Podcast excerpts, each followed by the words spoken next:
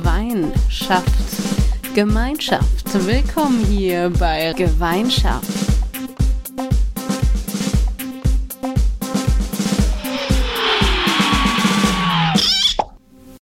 Hallo, liebe Hörerinnen und Hörer und herzlich willkommen bei der neuen Folge von Gemeinschaft.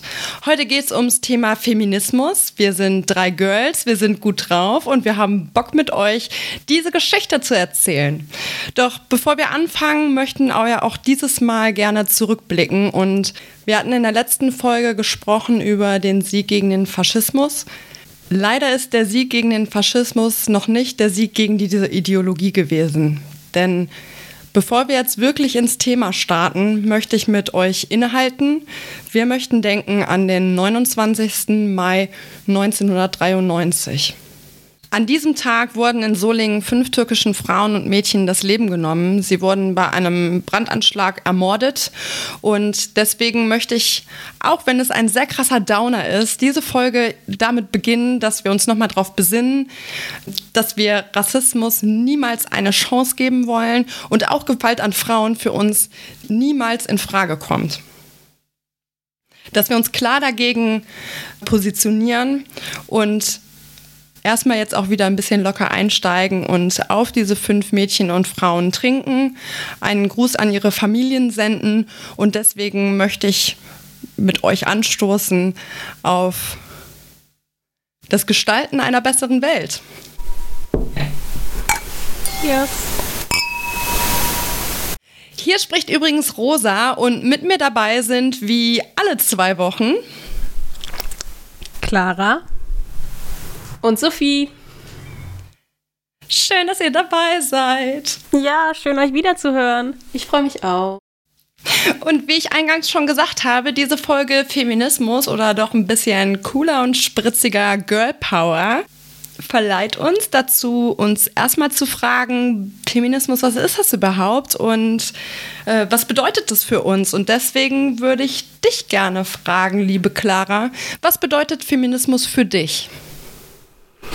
Feminismus bedeutet für mich der gemeinsame Kampf von allen. Das heißt, es ist nicht nur ein Frauending, sondern genauso sehr sind Männer im Feminismus gefragt und auch verantwortlich, gemeinsam zu kämpfen gegen jegliche Form von Sexismus und Diskriminierung aufgrund von Geschlechtern oder Liebensformen. Und letzte Woche war Feminismus ja auch noch mal ein bisschen mehr in den Medien aufgrund eines Videos von Joko und Klaas Männerwelten, in dem darüber gesprochen wurde, wie alltäglich sexistische Angriffe und Übergriffe für Frauen eigentlich sind und dass eigentlich jede Frau mindestens einmal in ihrem Leben davon betroffen wird, irgendwie einen sexuellen Übergriff zu erleiden.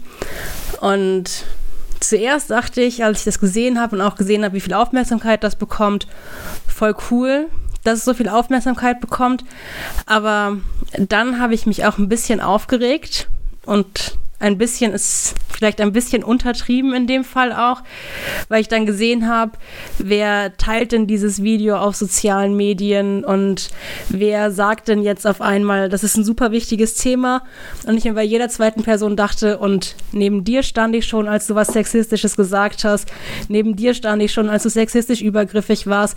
Und das nicht nur bei den Männern, sondern auch bei den Frauen. Und sexuelle Gewalt und sexuelle Übergriffe gegenüber Frauen ist halt kein Thema, was jetzt gerade neu aufgeploppt ist, was das erste Mal besprochen wurde durch das Video von Joko und Klaas, sondern es ist einfach ein Thema, was immer da ist und was auch schon immer versucht wurde, medial darauf aufmerksam zu machen, da dann meistens von Frauen. Ich erinnere zum Beispiel an Aufschrei oder an MeToo, wo eben Frauen diejenigen waren, die es versucht haben voranzutreiben. Und ja, da gab es nicht so einen großen Rückhalt in den Medien und von allen Menschen in der Gesellschaft, sondern da war dann eher, ja, das sind doch wieder hysterische Frauen, die sollen sich mal nicht so anstellen. So schlimm war das doch gar nicht. Man muss auch mal eher die Männer hören, wie die das gesehen haben. Und jetzt habe ich das Gefühl, mit dem Video von Joko und Klaas, da sind sich irgendwie beide alle einig. Die beiden sind coole Typen und deswegen teilt man das und ist jetzt auf einmal voll die Feministin, voll der Feminist, wenn man dieses eine Video geteilt hat und kämpft jetzt auf einmal gemeinsam für die Sache. Und vorher war es niemandem bewusst, dass es einfach ein Problem in unserer Gesellschaft ist, was wir haben. Und Das hat mich ziemlich sauer gemacht, dann, nachdem ich zuerst voll beeindruckt von dem Video war, weil es gut gemacht war, da kann man nichts gegen sagen. Und ich halt auch einfach so viel Passmann sehr dolle liebe. Aber ja, am Ende hat es mich irgendwie sauer gemacht, wie dann damit umgegangen wurde, weil es kein neues Problem ist und es halt sehr doll so getan wurde, als ob es ein neues Problem sein würde. Wisst ihr, was ich meine? Könnt ihr da verstehen, dass ich mich darüber aufgeregt habe? Also nicht im Video, dass es da als Thema neu aufgeworfen wurde, sondern dass es jetzt in der Gesellschaft so angekommen ist, als wäre jetzt endlich mal jemand da, der das erzählen würde. So, genau. als wäre das mal ein ganz neuer Effekt. Übrigens, es ist nicht cool, wenn man einen Dickpick bekommt und es ist auch nicht cool, wenn man random im Internet irgendwie angegraben wird von Leuten, die man noch nie gesehen hat, nur weil sie irgendwie ein Bild gut fanden, keine Ahnung. Äh, dass sowas halt einfach den Leuten scheinbar nicht bewusst ist, kann ja einfach gar nicht sein, weil es muss ja Leute geben, die diese Nachrichten verschicken. Und dass denen nicht bewusst ist, dass das nicht cool ist, kann ich halt auf Dauer auch nicht glauben. Ich verstehe schon total, was ihr meint. Ähm Nichtsdestotrotz fand ich es richtig geil gemacht und fand es auch total schön zu sehen, wie breit in meiner Gewerkschafterinnenbubble auf den sozialen Netzwerken tatsächlich dieses Video geteilt worden ist. Ne? Also ich nachher hing es mir schon fast zum Hals heraus, weil irgendwie gefühlt jeder und jede ähm, das geteilt hat. Aber ich also mich persönlich hat es eher froh gemacht, dass Leute auch tatsächlich nochmal darüber reden. Und da hatte ich das Gefühl, dass es das nun mal wieder auf ein, aufs Tableau einfach kam. Ne? Dass das ein guter Anlass war, tatsächlich nochmal im Freundeskreis oder auch mit seinen Eltern ähm, oder auf der Arbeit sogar darüber zu sprechen. Und dafür finde ich das sehr gelungen. Ja, ja auf das jeden war Fall. Auch also keine also Kritik das Video. Clara, du darfst. okay, danke, Sophie. Nee, auf jeden Fall, also möchte ich recht geben. Wie gesagt, das Video fand ich auch richtig gut. Ich würde auch lügen, wenn ich sagen würde, dass ich nicht das ein oder andere Tränchen verdrückt habe, als ich mir das angeguckt habe. Und sollte das jetzt wirklich ein Anstoß sein, dass ernsthaft eine gesellschaftliche Debatte darüber geführt wird, dass wir ein Problem mit Sexismus haben und dass jeder und jede in puncto Feminismus gefragt ist und da wir da gemeinsam anpacken müssen, dann bin ich da auch voll für. Aber dieser Überraschungsmoment, der irgendwie so dargestellt wurde, dann nicht im Video, sondern auf den sozialen Medien, oh, das ist ein ganz neues Thema, der hat mich halt aufgeregt. Ja, das wollte ich auch sagen. Also das Thema ist halt seit ja, Jahrhunderten aktuell. Also es ist ja immer da. Und jetzt ist es so, oh, da ist einmal ein Video. Und jetzt merken wir alle, da gibt es ja wirklich ein Problem. Und das finde ich schwierig. Wisst ihr, was ihr, was, was ich so krass fand? Ähm, wir hatten Anfang des Jahres eine Veranstaltung von meiner Gewerkschaftsjugend, äh, die sich dann nennt Aktiven Konferenz. Und dort kommen tatsächlich schon routiniertere GewerkschafterInnen oder Engagiertere zusammen, aber auch ganz neue Leute, die einfach mal verstehen wollen, was machen wir so, wie ticken wir so, wie finden wir unsere Position und die noch nicht so routiniert in politischer Arbeit oder ähm, vielleicht auch noch nicht so ganz viel Hintergrundwissen haben. Und dieses Wochenende läuft so ab, dass wir uns kennenlernen, dass wir gemeinsam Spaß haben und äh, die ganzen freien Slots bis zum Abend hin in Workshops füllen und in, in Diskussionen. Und ich habe am Samstagabend super viele spannende Gespräche gehabt, gerade über Sexismus. Und die beruhten alle darauf, dass wir einen Workshop hatten, der Let's Talk About Sex hieß. Und ähm, wie man sich das so klassischerweise vorstellen kann, waren vor allen Dingen unsere männlichen Teilnehmer völlig d'accord, direkt in diesen Workshop zu rennen. Der war quasi voll mit einer Haufen von Jungs, die irgendwie gedacht haben, ah cool, Sex, hm, hm, hm, was passiert denn da? Und unsere zwei Referentinnen, liebe Gruß an dieser Stelle, die zwei Mädels haben dargestellt, dass viel von Sexismus tatsächlich als normal oder gar nicht mal als, als ähm, besonders schlimm äh, wahrgenommen wird, weil dieser Sexismus ein überall in unserem Alltag stattfindet. Und vor allen Dingen haben sie den Punkt deutlich gemacht am Sinne, im Sinne von sexistischer Werbung. Die haben viele Wände ausgestellt, wo sie Beispiele gezeigt haben, wo Handwerksfirmen für ihre Produkte geworben haben, wo auf einmal halbnackte Frauen drauf zu sehen waren, wo man sich so denkt, so, hey, ihr seid, ihr verkauft Holz so, was hat diese Frau da zu suchen und warum muss sie auch noch halbnackt sein? Ne? Also wäre das jetzt so eine starke Bauarbeiterinnenfrau in ihrer Arbeitskleidung und trägt das Stück Holz, d'accord, ne? gar kein Thema, aber warum muss sie denn halbnackt mit offener Bluse da sitzen? So, das hat einfach nichts mit diesem Produkt zu tun und ist einfach nur ekelhaft und beschämend. Und über diesen Punkt der Werbung und wo dann auch mal ne, alle sich austauschen konnten, was haben sie für Beispiele, was ist ihnen schon mal aufgefallen, ähm, sind total viele Groschen gefallen in diesem Workshop. Und der ging nur 90 Minuten. Und ich habe samstagsabends so viele, viele wirklich gute Gespräche mitbekommen, wo auch Jungs zu mir gekommen sind und gesagt haben, boah, krass, ist dir das denn auch schon mal passiert? Und boah, das war mir gar nicht bewusst. Und jetzt verstehe ich ja, warum du dir irgendwie Mühe gibst, auch mal irgendwie so geschlechtergerechte Sprache irgendwie zu verwenden, auch wenn dir das ja noch nicht ganz gelingt. Und ne, dann foppen die mich immer ein bisschen. Aber ja, genau das war ein wahnsinnig cooler Moment und das erhoffe ich mir halt auch von diesem Video. Ja, das wäre echt gut. Ich hatte gestern Abend auch so einen ähnlichen Moment, wie du gerade beschrieben hast. Ich habe mich mit einem Freund darüber unterhalten, dass wir uns vor zwei Jahren mal über geschlechtergerechte Sprache unterhalten haben. Und er war damals überhaupt nicht meiner Meinung, dass Gendern wichtig ist, weil das verlängert ja die Sprache nur und das verkompliziert alles. Und gestern hat er mir dann erzählt, dass er da nochmal lange drüber nachgedacht hat und ihm aufgefallen ist, wenn man Bürgermeisterin sagt, dass dann ja sowohl die Männer als auch die Frauen gemeint sind und beide Geschlechter drinstecken. Anders wie wenn ich einfach nur Bürgermeister sage. Und da dachte ich mir auch so, wow, okay, es hat zwei Jahre gedauert, das ist ein bisschen lang, aber es hat halt irgendwas angestoßen. Und wenn das das Video im Großen schafft, wäre natürlich auch super cool. Und bei deinem Punkt mit der Werbung, ich habe da immer sofort eine Werbung im Kopf vom Bundesministerium für Verkehr war sie, glaube ich, zur Fahrradsicherheit, wo ganz viele Plakate aufgehangen waren, wo Frauen immer in Negligés oder Unterwäsche da saßen und einen Fahrradhelm auf hatten, weil sie What? doch beim, Fahrrad, beim Fahrradfahren den Helm tragen sollen, damit sie sicher sind. Und ich dachte immer, wow. ja klar, Nacktfahrradfahren geht, aber Hauptsache der Helm sitzt drauf. War der denn auch wenigstens pink mit Strass, damit das auch so richtig schön ins Bild passt? Nee, er hat farblich immer sehr gut äh, zum Negligé gepasst. Er war meistens so weiß-seidig glänzend. Helmut. ja, das war das Wort, was mir fehlte, Rosa. Danke, Sophie. Also, ich kenne auch noch so eine Werbung, ich glaube, die war auf einem Sanitärfahrzeug, wo es um, um Badewannen geht, wenn ich mich richt, äh, richtig erinnere. Und da drauf stand, wir entsorgen auch ihre alte. Und dann war da halt ein oh, wow. ja. Deine Ernst? Ja, also ich bin mir nicht hundertprozentig sicher. Aber das ist halt auch so, Leute, wirklich, ist das jetzt der Move hier? Und damit verkauft ihr mehr Badewannen. Scheinbar. Aber das ist so, so, so genauso peinlich wie diese Story, die du mir erzählt hast, Clara. Erinnerst du dich?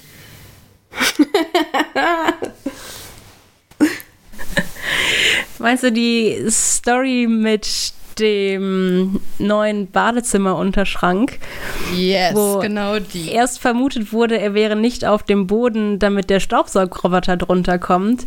Und mir dann gesagt wurde, der Staubsaugroboter in dem Haus träge den Namen der Frau von dem Mann, der mir das erzählt hat. Ja. Genau das. Peinlich das hoch 31. Ja.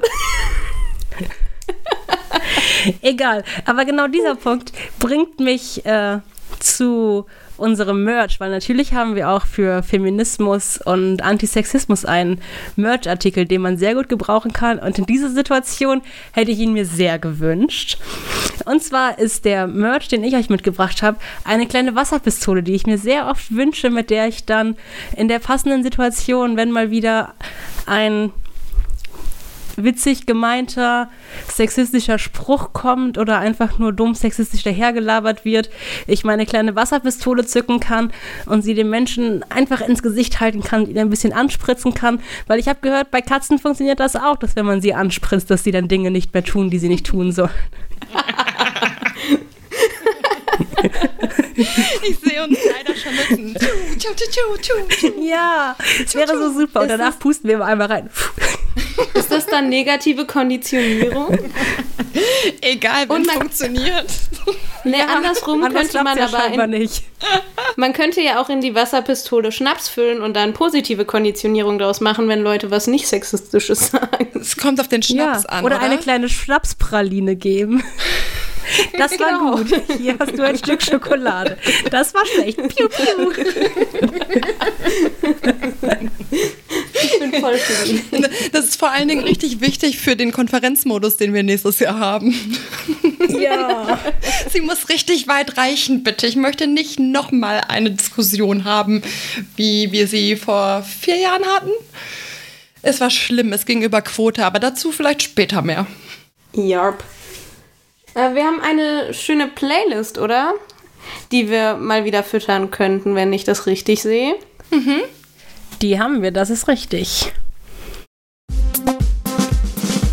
Gemeinschaft, die Playlist bei Spotify. Wo wir gerade bei Quote sind, fällt mir auch sowas wie Gender Pay Gap ein. Und deswegen möchte ich gerne, dass die it, ähm, She Works Hard for the Money von Donna Summer auf die Playlist setzen. Voll gut. Ich fühle das Lied auch direkt. Und mach dann auch, Ich merk's schon. während Rosa es noch abfeiert, mache ich dann auch direkt weiter.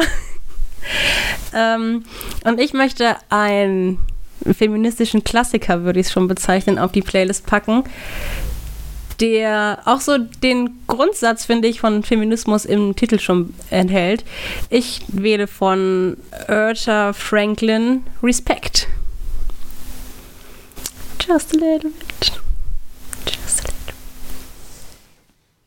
Und wenn Rosa fertig ist mit Dancing, könnte sie auch ihr, ihren Song für die Playlist Ich rauskommen. tanze lieber, weil ich könnte sonst sehr traurig werden, denn ich wäre jetzt eigentlich bei einem wunder, wundervollen Bundesjugendtreffen in meinem Heimatbezirk sogar. Und deswegen macht mich Nicht das ein bisschen du. traurig, dass ich jetzt ähm, mit euch zusammenhänge. Nein, Quatsch. Ich hänge sehr gerne mit euch ab. Du würdest da auch mit uns zusammenhängen. Ist so. Nicht so. Auf jeden Fall hatte ich letztes Jahr beim Landesbezirksjugendtreffen eine meiner Lieblingsbands vor Ort und von der wird jetzt auch mein Song sein, nämlich im Stehen Pinkeln von Mono und Nikita Mann und die haben die krasseste und fetteste Party gemacht dort, die ich jemals in meiner Gewerkschaftsgeschichte erlebt habe. War mega geil. Und ein gutes Lied. So true. Das stimmt. Ich würde vorschlagen, wenn wir schon nicht auf dem Zeltplatz sitzen können und gemeinsam trinken, dass wir einfach digital darauf anstoßen, dass wir zumindest heute Abend ans In Our Mind Festival denken. Prost. Ich habe gar nicht meine Weinkäppi auf. Oh nee, Rosa. Nein, das müssten wir eigentlich. Ähm, Vorteil einer kleinen Gehen wir Wohnung. die kurz holen? Moment, Moment. Ich habe keine. Sophie, beruhige dich kurz. Ich teile meine mit dir. Moment. Okay. Das Problem ist nur, ich trage halt jetzt äh, die falsche Sorte Wein. Was steht denn da drauf? Ich kann es einfach nicht. Oh nein. Siehst du, ich habe vorgesagt. Weißwein? Und ja, bitte. Und, und Rosi? Pinot Grigio. Sophie, was bedeutet denn eigentlich für dich Feminismus?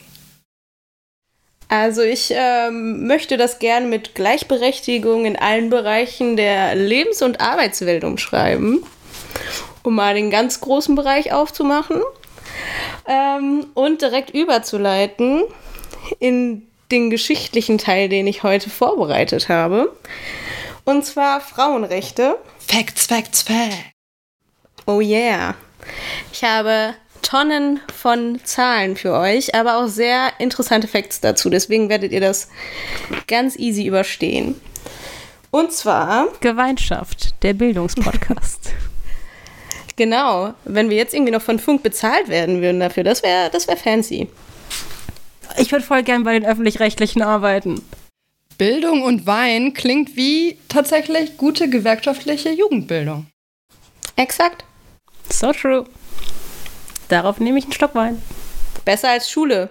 Also wenn wir einfach täglich einen Podcast machen würden. Täglich? Täglich? Hab ich, ich krieg Burnout. Vielleicht klappt dann die Technik besser, wenn wir einfach so drin sind, dass wir eigentlich gar nicht mehr aufhören aufzunehmen. Hey, diese. Heute waren wir voll gut. Ja, wir nehmen einfach für immer auf. oh nein. Bitte nicht. Ja, Sophie, hau raus. Also, ich möchte ähm, im Jahr 1848 beginnen. In der Zeit der Märzrevolution ähm, gab es nämlich das erste Mal, was so wirklich festgehalten wurde, dass da die politische Mitsprache von Frauen gefordert wurde und dort auch ein demokratischer Frauenverein gegründet wurde. Äh, nach Niederschlagung der Revolution allerdings wurde sofort ein politisches Versammlungs- und Vereinigungsverbot für Frauen verhängt, was diesen Verein also direkt wieder äh, eliminiert hat. 18 Jahre später gab es dann die erste Frauenkonferenz, die den äh, Allgemeinen Deutschen Frauenverein gründete, mit dem Ziel, äh, die Berufstätigkeit und die Bildungschancen von Frauen zu fördern. 1888 wurde die Zulassung von Frauen an Universitäten und auch die Gründung von äh, Frauengymnasien gefordert, was halt ein wichtiger Schritt einfach zur Teilhabe in der Gesellschaft ist. Wenn du die Bildung ähm, genießen kannst, kannst du dann halt auch besser mitbestimmen. Im Jahr 1893 wurde dann endlich das erste Mädchengymnasium in Karlsruhe eröffnet. Und im Jahr 1900 ähm, wurde es dann ermöglicht, dass Frauen sich ähm, an einer Hochschule immatrikulieren dürfen. Das heißt also, der erste Schritt in Richtung Bildungsexpansion und mehr Bildung für Frauen wurde da gemacht. Dennoch gab es immer noch kein Frauenwahlrecht, Selbstbestimmungsrecht in irgendeiner Weise. Im Jahr 1900 wurde auch äh, im BGB, also dem bürgerlichen Gesetzbuch, die Rechtsstellung von Frauen nochmal neu geklärt. Ledige Frauen erhielten von da an die uneingeschränkte Geschäftsfähigkeit. Äh, Ehefrauen jedoch ähm, gaben im Endeffekt ihr Entscheidungsrecht an ihren Ehemann ab. Das heißt, ähm, der Ehemann durfte den Arbeitsvertrag der Frau kündigen, das gemeinsame Vermögen verwalten und hatte auch die komplette Erziehungsfreiheit für die Kinder. In 1902 gibt es im ersten modernen Staat ein Frauenwahlrecht. Und ihr dürft euch jetzt mal überlegen, in welchem Staat auf der Welt es wohl ähm, das erste Frauenwahlrecht gab. Das allererste. Das allererste Frauenwahlrecht. In einem modernen Staat. Ich habe da immer irgendwie die Schweiz im Kopf, bin mir aber immer nicht sicher, ob die Schweiz super spät oder super früh dran war. Ich hätte irgendwie auf Schweden getippt, weil die immer alle guten sozialistischen Beispiele sind. Nicht, dass Frauenwahlrecht jetzt sozialistisch wäre, aber. ähm, also kleiner Hinweis, es ist außerhalb von Europa. Sind das jetzt wieder die das Amis krass, wie beim oder? 1. Mai? Wo man auch denkt, so, hä? Das kapitalistischste Land schlechthin ist. Nee. Aber sonst war doch der Rest, also es waren, nee, nicht alle waren Kolonien, aber es gab schon viele Kolonien. Die ja, Ja, aber es kann auch Europa- eine Kolonie sein. Ach, tatsächlich? Obwohl Ja. dann das europäische Pendant das nicht hatte. Ja, weil die hatten ja vielleicht dann eine andere Rechtsform. Eine andere Rechtsform?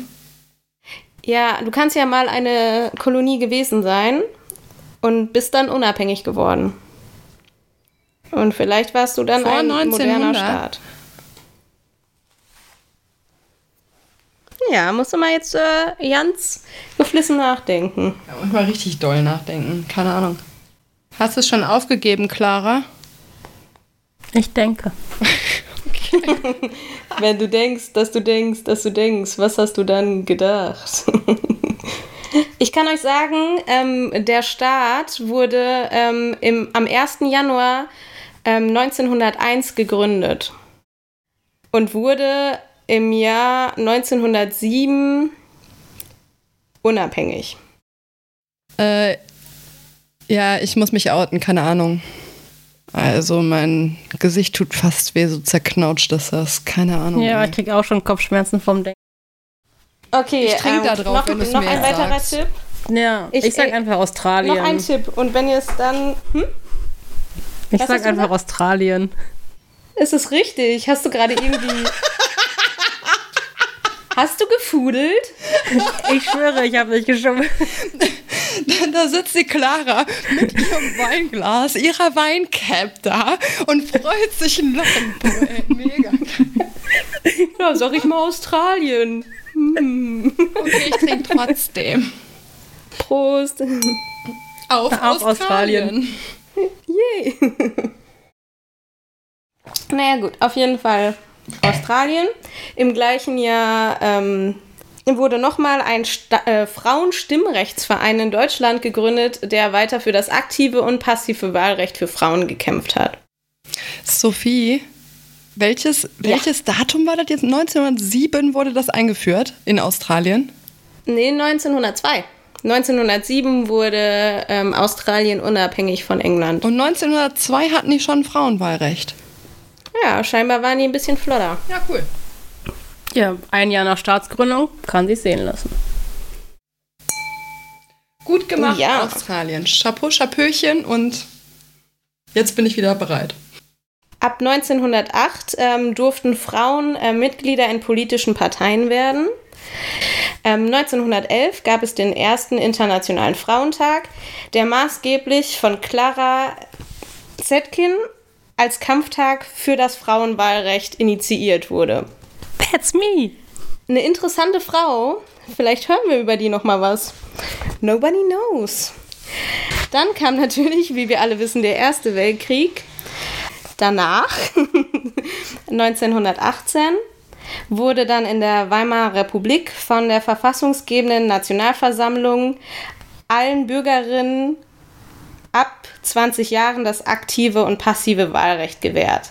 Das heißt, wenn wir nochmal zurückblicken, was ich euch bis jetzt erzählt habe, von 1848 bis 1918 hat es einfach 70 Jahre gedauert, von der ersten offiziellen Forderung nach Rechten äh, zur aktiven und passiven Wahl von Frauen, ähm, bis es dann wirklich verfassungsmäßig umgesetzt werden konnte. Zeigt also, ist auf jeden Fall ein harter Weg, den man gehen muss, um, um sich seine Rechte ja, zu erkämpfen.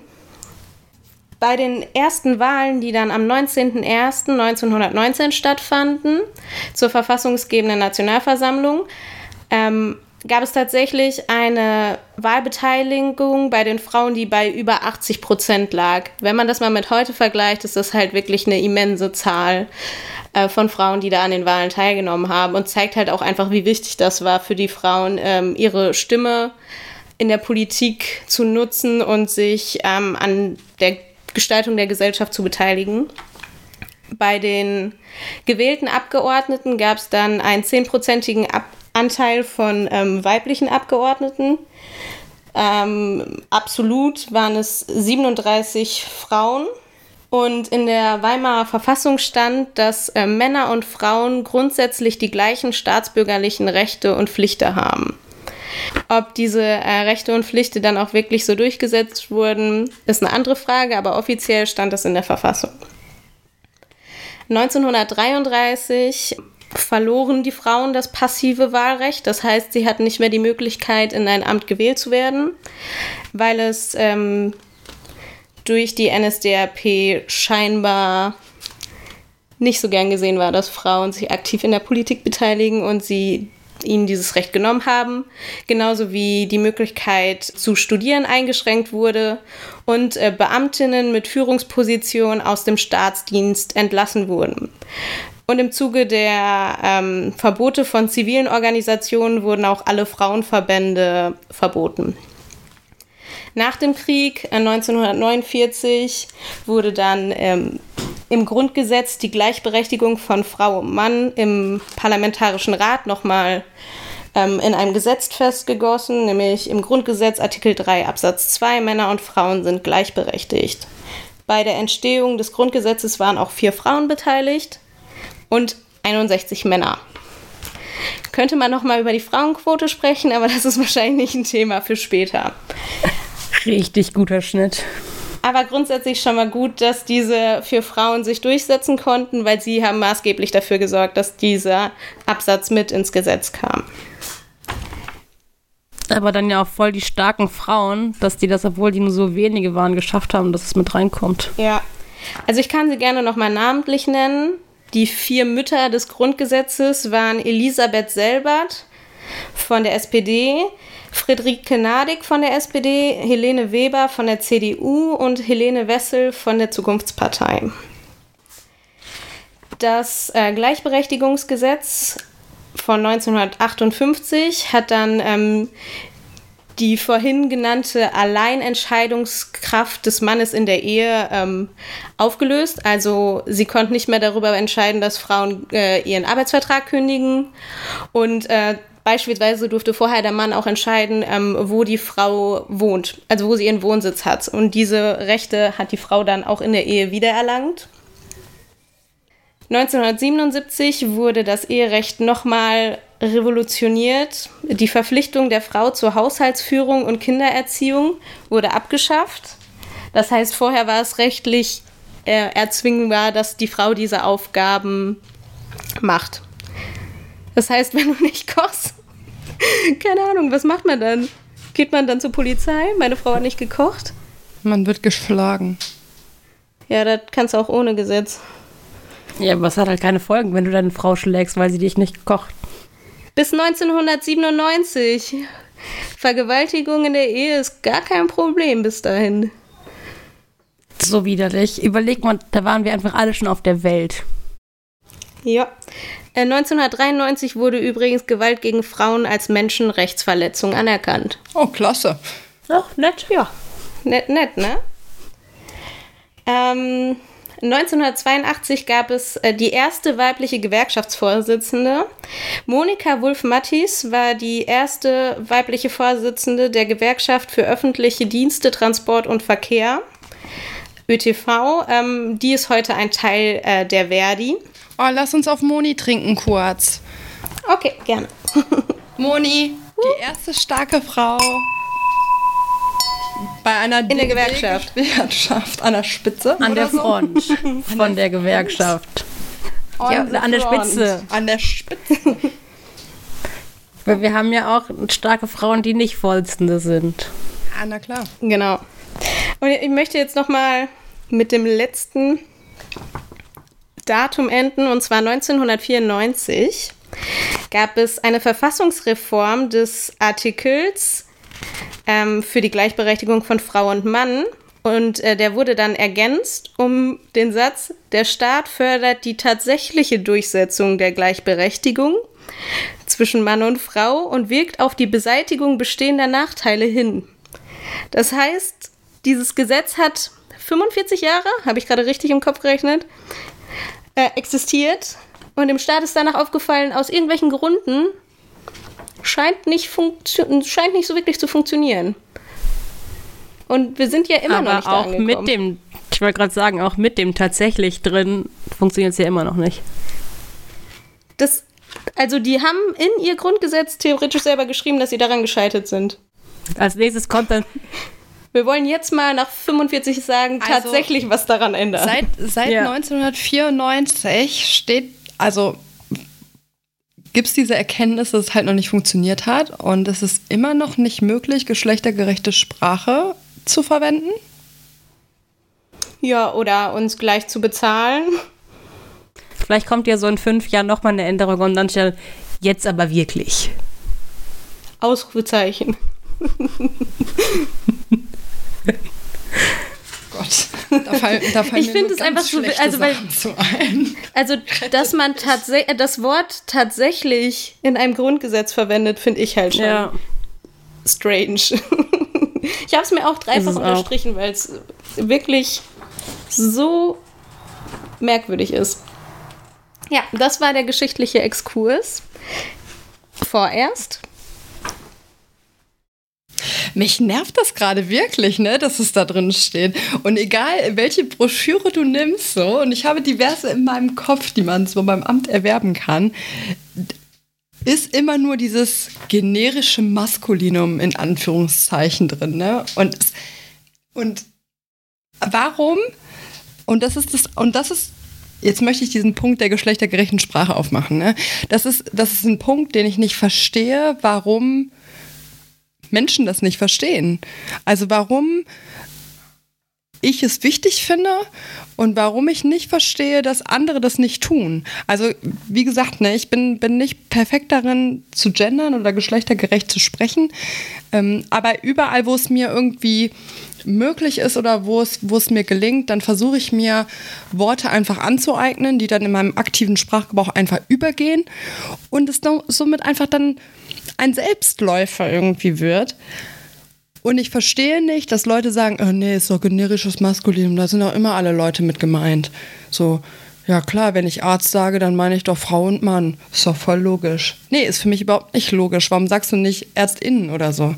Warum, warum gewöhnen wir uns das nicht einfach an, andere Sprache zu nutzen? Aber ich glaube, dass das Problem bei der geschlechtergerechten Sprache auch das, also ich zumindest diskutiere das sehr oft mit Männern. Und die erzählen mir dann immer, ja, aber es fühlt sich doch jeder angesprochen, wenn der Bürger steht. Und verstehen dann aber nicht, dass sie sich natürlich davon angesprochen fühlen, wenn der Bürger steht, weil sie ein Mann sind. Und dass sie nicht davon ausgehen können, von ihrer Seite aus, dass eine Frau sich davon auch angesprochen fühlt, wenn der Bürger steht. Und dann ist es halt auch einfach aus der männlichen Perspektive zu sagen, natürlich würde ich mich genauso davon angesprochen fühlen, wenn da Bürgerin oder Sportlerin oder was auch immer stehen würde, wenn man selber nie in der Situation war und sich ja eigentlich auch ziemlich sicher sein kann, dass das äh, männliche Generum nicht vom weiblichen abgelöst wird und auf einmal alles in komplett weiblich geschrieben wird. Das ist halt immer das Problem, wenn die äh, wenn Leute über Themen reden, die selber davon nicht betroffen sind. Weil ich kann auch sagen, Exakt. Rassismus ist nichts Schlimmes, weil ich noch nie Rassismus erlebt habe. So, das. Ja, du kannst halt einfach aus der Warte nicht darüber urteilen, wie schlimm dieses Thema ist. Genau. Oder wie betroffen es einen macht. Also ich kann das aus, aus meiner Empfindung oder aus, aus meinem ja, Werdegang hört sich jetzt irgendwie hochgestochen an, ne? aber wenn, wenn du die fünf Jahre jüngere Rosa gefragt hättest, oder okay, mach noch ein paar Jahre drauf, sagen wir mal zehn Jahre jüngere Rosa, dann hätte ich behauptet, ach Quatsch, wir sind gleichberechtigt und äh, natürlich fühle ich mich angesprochen, das ist nun mal die Amtssprache fertig. Und das würde ich heute auch teilweise noch unterschreiben. Weil mein Empfinden ist, dass ganz viele Mädels sich nicht aktiv ausgeschlossen fühlen, sich aber eben auch nicht eingeschlossen fühlen. Und mich ärgert es einfach, dass dass es nicht gemacht wird, weil es eigentlich das Einfachste der Welt ist. Also nur weil ein, ein Teil der Gesellschaft das oder ein Teil von den Mädels sogar das Gefühl haben, sie sind nicht eingeschlossen, ähm, ist es doch, ist es doch ein leichtes, einfach Wörter zu ändern so. Und, das, und, und, Sprache ist Macht, weißt du? Und dann, dann sehen die irgendwie. Also es gibt dieses Beispiel, wo Kindern im Kindergartenalter tatsächlich irgendwelche Berufe erzählt werden. Und dann sollen die sagen, ist es jetzt ein typischer Beruf für Papa oder für Mama? Und da sieht man so, so krass, wie Kinder schon sozialisiert sind und tatsächlich irgendwie Berufe klassisch Männern und Frauen zuordnen.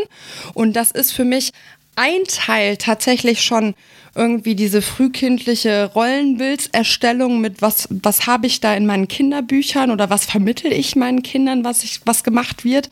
Ähm, und zum anderen Teil aber auch ganz, ganz häufig Sprache. Und Deswegen verstehe ich nicht, dass wir das Einfachste der Welt, uns einfach andere Wörter anzueignen, nicht übernehmen. Und es ist halt einfach, Sprache formt das Denken. Also früher habe ich auch gedacht, Gendern wäre eher überflüssig und es macht einfach nur den Satz länger. Und geschrieben sieht es auch scheiße aus. Also das hätte ich dir vor fünf Jahren genauso unterschrieben, weil ich es total blöd fand. Und dann habe ich ähm, im Studium ein paar Seminare besucht, wo es auch um Diversity ging äh, und um geschlechtergerechte Sprache. Und habe dann einfach mal gemerkt, was für eine Macht einfach Sprache hat und was für einen Einfluss auf das Denken. Und das ist halt einfach das. Also ich glaube, man fühlt sich nicht unbedingt durch das Wort selber verletzt, aber der Gedanke, der dahinter steckt, ist halt einfach das, was die Gesellschaft halt auch dann verändert oder eben nicht verändert. Und da habe ich ein ganz cooles Beispiel zu. Ich ähm, bin ja Betriebsrätin und manche Worte habe ich mir schon relativ gut angeeignet, wie MitarbeiterInnen.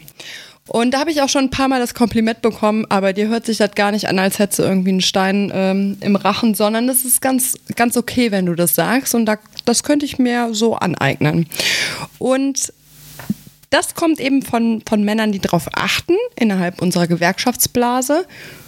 Und wo mir das aufgefallen ist, dass es tatsächlich funktioniert, aktiv und aktiv diese Wörter zu benutzen, ich saß in einer Betriebsratssitzung und ihr könnt euch ja vorstellen, ein Haufen von älteren weißen Männern, nicht alle sind richtige alte weiße Männer, aber schon einige. Und auf einmal sagte einer was von, ja, und dann können wir gucken, dass die MitarbeiterInnen das auch machen. Und in dem Moment, mir sind alle Sicherungen durchgebrannt und ich konnte diesem Thema überhaupt nicht mehr folgen, weil, weil dieser alte Mann, deutlich über 50, auf einmal gegendert hat als wäre es selbstverständlich. Und das ist ein mein allerlieblingsbeispiel, weil es mir gezeigt hat, so dass unser Einsatz und der ist noch so mühsam, aber auch wirklich zum Erfolg und zu einem Umdenken auch einfach führen kann. Und deswegen freue ich mich total, dass das so geklappt hat. Das ist voll schön. Ja, das ist richtig schön. Und wenn jeder Mensch, der Gendern für nicht nötig hält oder nicht das Problem in der geschlechtergerechten Sprache sieht, nur eine Person wie dich in seinem Umfeld hat, die darauf achtet, dann wäre ja schon voll viel getan. Ja, und es muss ja auch nicht immer zu 180 Prozent konsequent sein. Ne? Also wie gesagt, bei mir, ihr hört unseren Podcast so, ihr wisst, dass, dass wir es auch alle nicht schaffen, jedes, nee. ne? Immer auch nur korrekt zu sprechen, ne? aber wenn die meisten oder ein Teil oder zu gewissen Anlässen, zu gewissen Reden, ich möchte, dass bei einer blöden Betriebsversammlung einfach eine Folie ist, wo ein Genderstern verwendet wird. So, das ist, ich habe gesagt, das geht nicht, dass ihr das dann vielleicht in eurer Rede irgendwie noch nicht so routiniert macht, da können wir dran üben und dann finde ich auch okay, wenn ihr sagt, guten Morgen, liebe Mitarbeiterinnen, liebe Mitarbeiter, Kolleginnen und Kollegen, ne, wenn man das so umgeht, alles in Ordnung, ne? aber ich möchte, dass auf dieser Folie die man vorher vorbereiten kann, das einfach geschlechtergerecht steht. Fertig. Und wenn man, ja, danke. Gut, dass du es sagst. Das sind ja auch einfach Basics. Das sind kleine Schritte so, ne? Genau. Und ja. das führt dann halt irgendwann zum Umdenken und dann wird es Normalität und dann versteht man vielleicht auch, dass das vernünftig ist. Voll schön. Ja, genau, weil das muss ja eigentlich das Ziel sein, dass es so normal ist, dass Amtsschreiben zum Beispiel oder Präsentation oder whatever gegendert sind, geschlechtergerecht geschrieben sind, dass es einfach nicht mehr auffällt. Also weil dieses, das stört den Redefluss, das ist ja auch einfach Bullshit. Du kannst alle Buchstaben in einem Wort vertauschen und kannst es trotzdem noch weiterhin erkennen, das Wort. Und dann macht da ein Sternchen mehr oder weniger halt den Lesefluss auch einfach nicht hin. Und das ist noch viel witziger, weil es gibt ja jetzt seit Anfang diesen oder Anfang letzten Jahres, also wo man ähm, sein Geschlecht nicht mehr angeben muss. Ich weiß nicht letzten. Genau. Letzten, ja. Auf jeden Fall ähm, bin ich eine große Freundin davon geworden, an gewissen Stellen, wo ich denke, das hilft niemandem weiter, jetzt mein Geschlecht kundzutun, das auch einfach nicht zu machen. Danach habe ich mich bei so einer Partei angemeldet und seitdem bin ich immer Herr Rosa, weil ich habe einfach nicht mein Geschlecht angegeben. Also wird davon ausgegangen, dass ich männlich bin und das finde ich eine große Frechheit und ich habe schon drei Schreiben geschrieben, drei in der Zahl drei. Ich buchstabiere das gerne D R E I Schreiben an diese große Partei geschickt und ich kriege immer noch meine Anschreiben mit Herr Rosa und ich finde das ist eine Unverschämtheit. Das stimmt. Also einerseits. Klär ich nächste Woche. Okay. Gerne.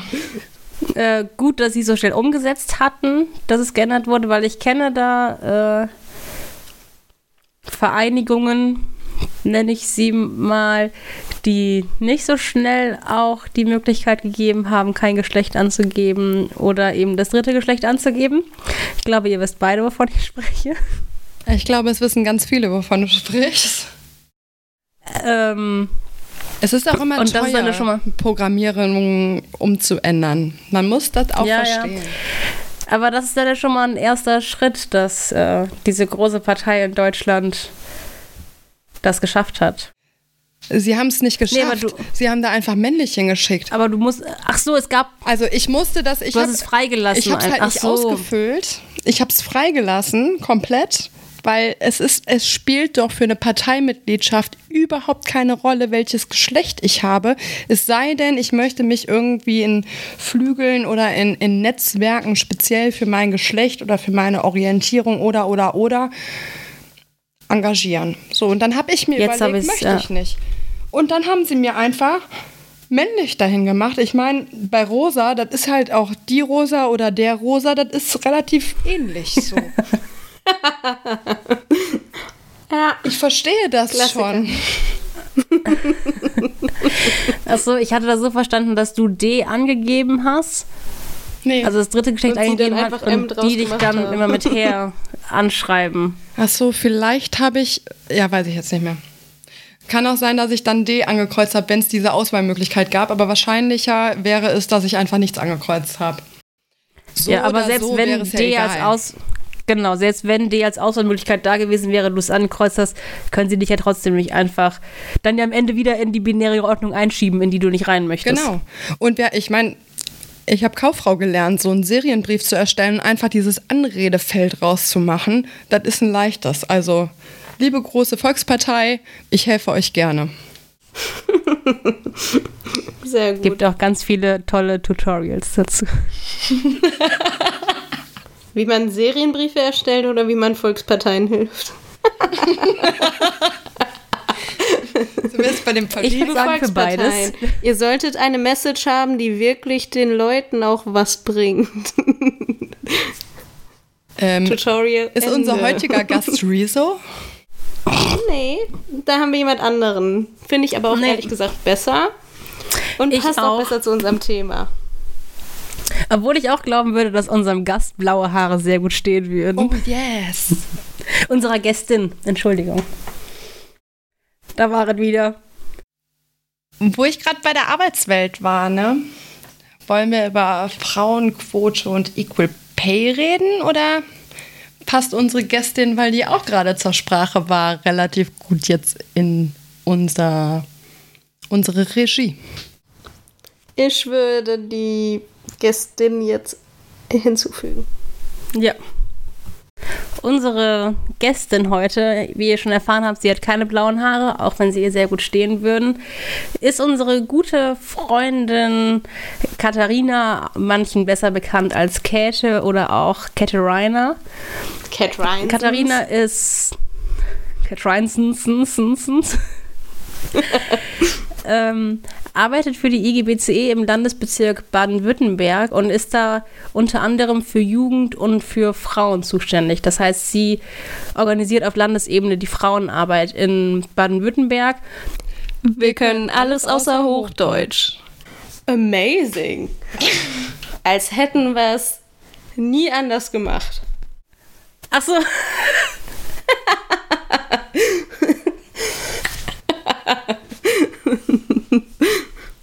Und da haben wir uns gedacht, fragen wir sie doch einfach mal, was sie eigentlich von der Quote zum Beispiel hält für Frauen, aber auch, warum gibt es überhaupt Frauenarbeit in Gewerkschaften und warum hält sie diese Frauenarbeit für wichtig?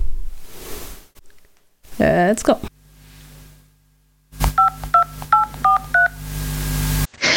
So, also ihr habt mich ja gefragt, ob ich was zu Feminismus sagen möchte. Und das möchte ich natürlich sehr gerne. Ich habe mich sehr gefreut.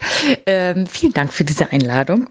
Und ich habe daraufhin darüber nachgedacht, ähm, was mir wichtig ist bei dem Thema und ähm, was Feminismus für mich bedeutet. Und letztlich kann man, gibt es sicherlich unterschiedliche Aspekte, die da wichtig sind, aber so im Großen und Ganzen bedeutet Feminismus für mich Gleichberechtigung oder das Streben nach Gleichberechtigung.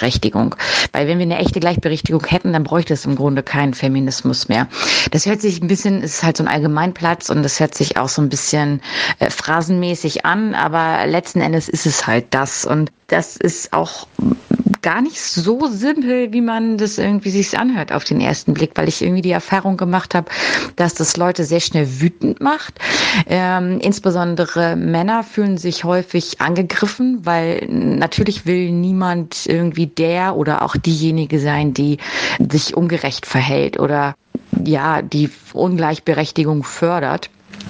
Ähm, aber offenbar ist, wenn man darüber spricht, das irgendwie so ein Trigger für viele Leute, die dann erstmal wütend reagieren und dann auch ganz schnell sagen müssen oder das Gefühl haben, sagen zu müssen, dass Männer es auch total schwer haben und ähm, was bestimmt auch stimmt an vielen Stellen, die aber dennoch kein strukturelles Problem haben, wie es Frauen haben, ähm, wie es sicherlich auch andere Minderheiten haben, aber das ist hier, hier gerade nicht das Thema.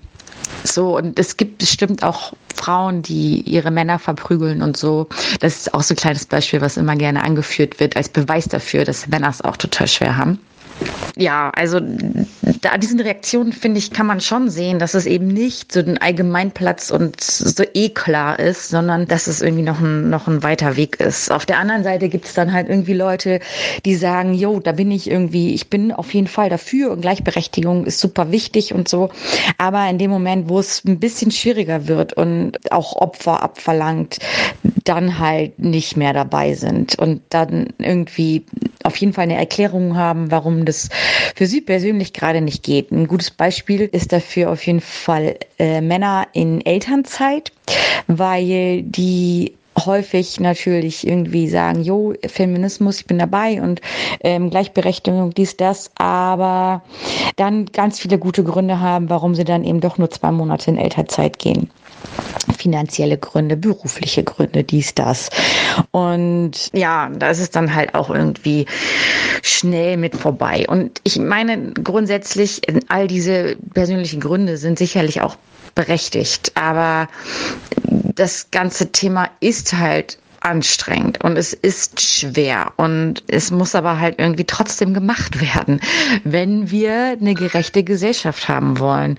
Und ich will das und ich weiß, dass ihr ihr drei das auch wollt und ich bin mir sicher, dass das auch ganz viele die das hier so hören und mit denen wir so jeden Tag zu tun haben, dass sie das auch wollen. Und das bedeutet eben, dass das Arbeit ist. Und ich will mich gar nicht irgendwie davon, ähm, davon freimachen, dass es dass ich das immer mache und das sicherlich auch, ich schaffe das auch nicht immer, aber ich versuche das und das ist auch mein Anspruch an mich.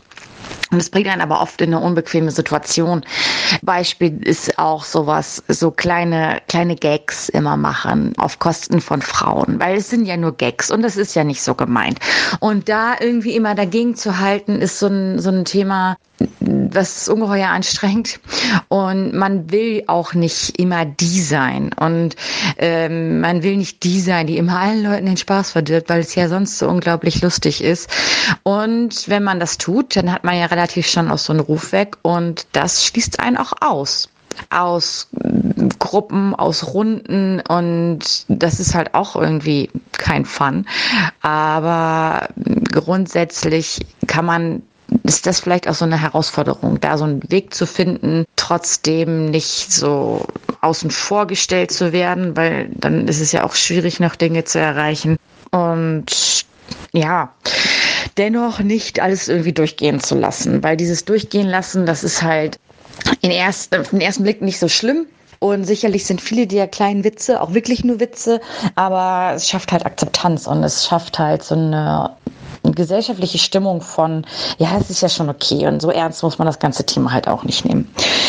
Ähm, da bin ich dabei, das selber für mich zu versuchen und auch andere, mit anderen darüber zu reden, und deswegen rede ich auch jetzt darüber und zu versuchen, andere äh, davon zu, also Mut zu machen, das zu tun, auch wenn es schwer ist, auch wenn es anstrengend ist.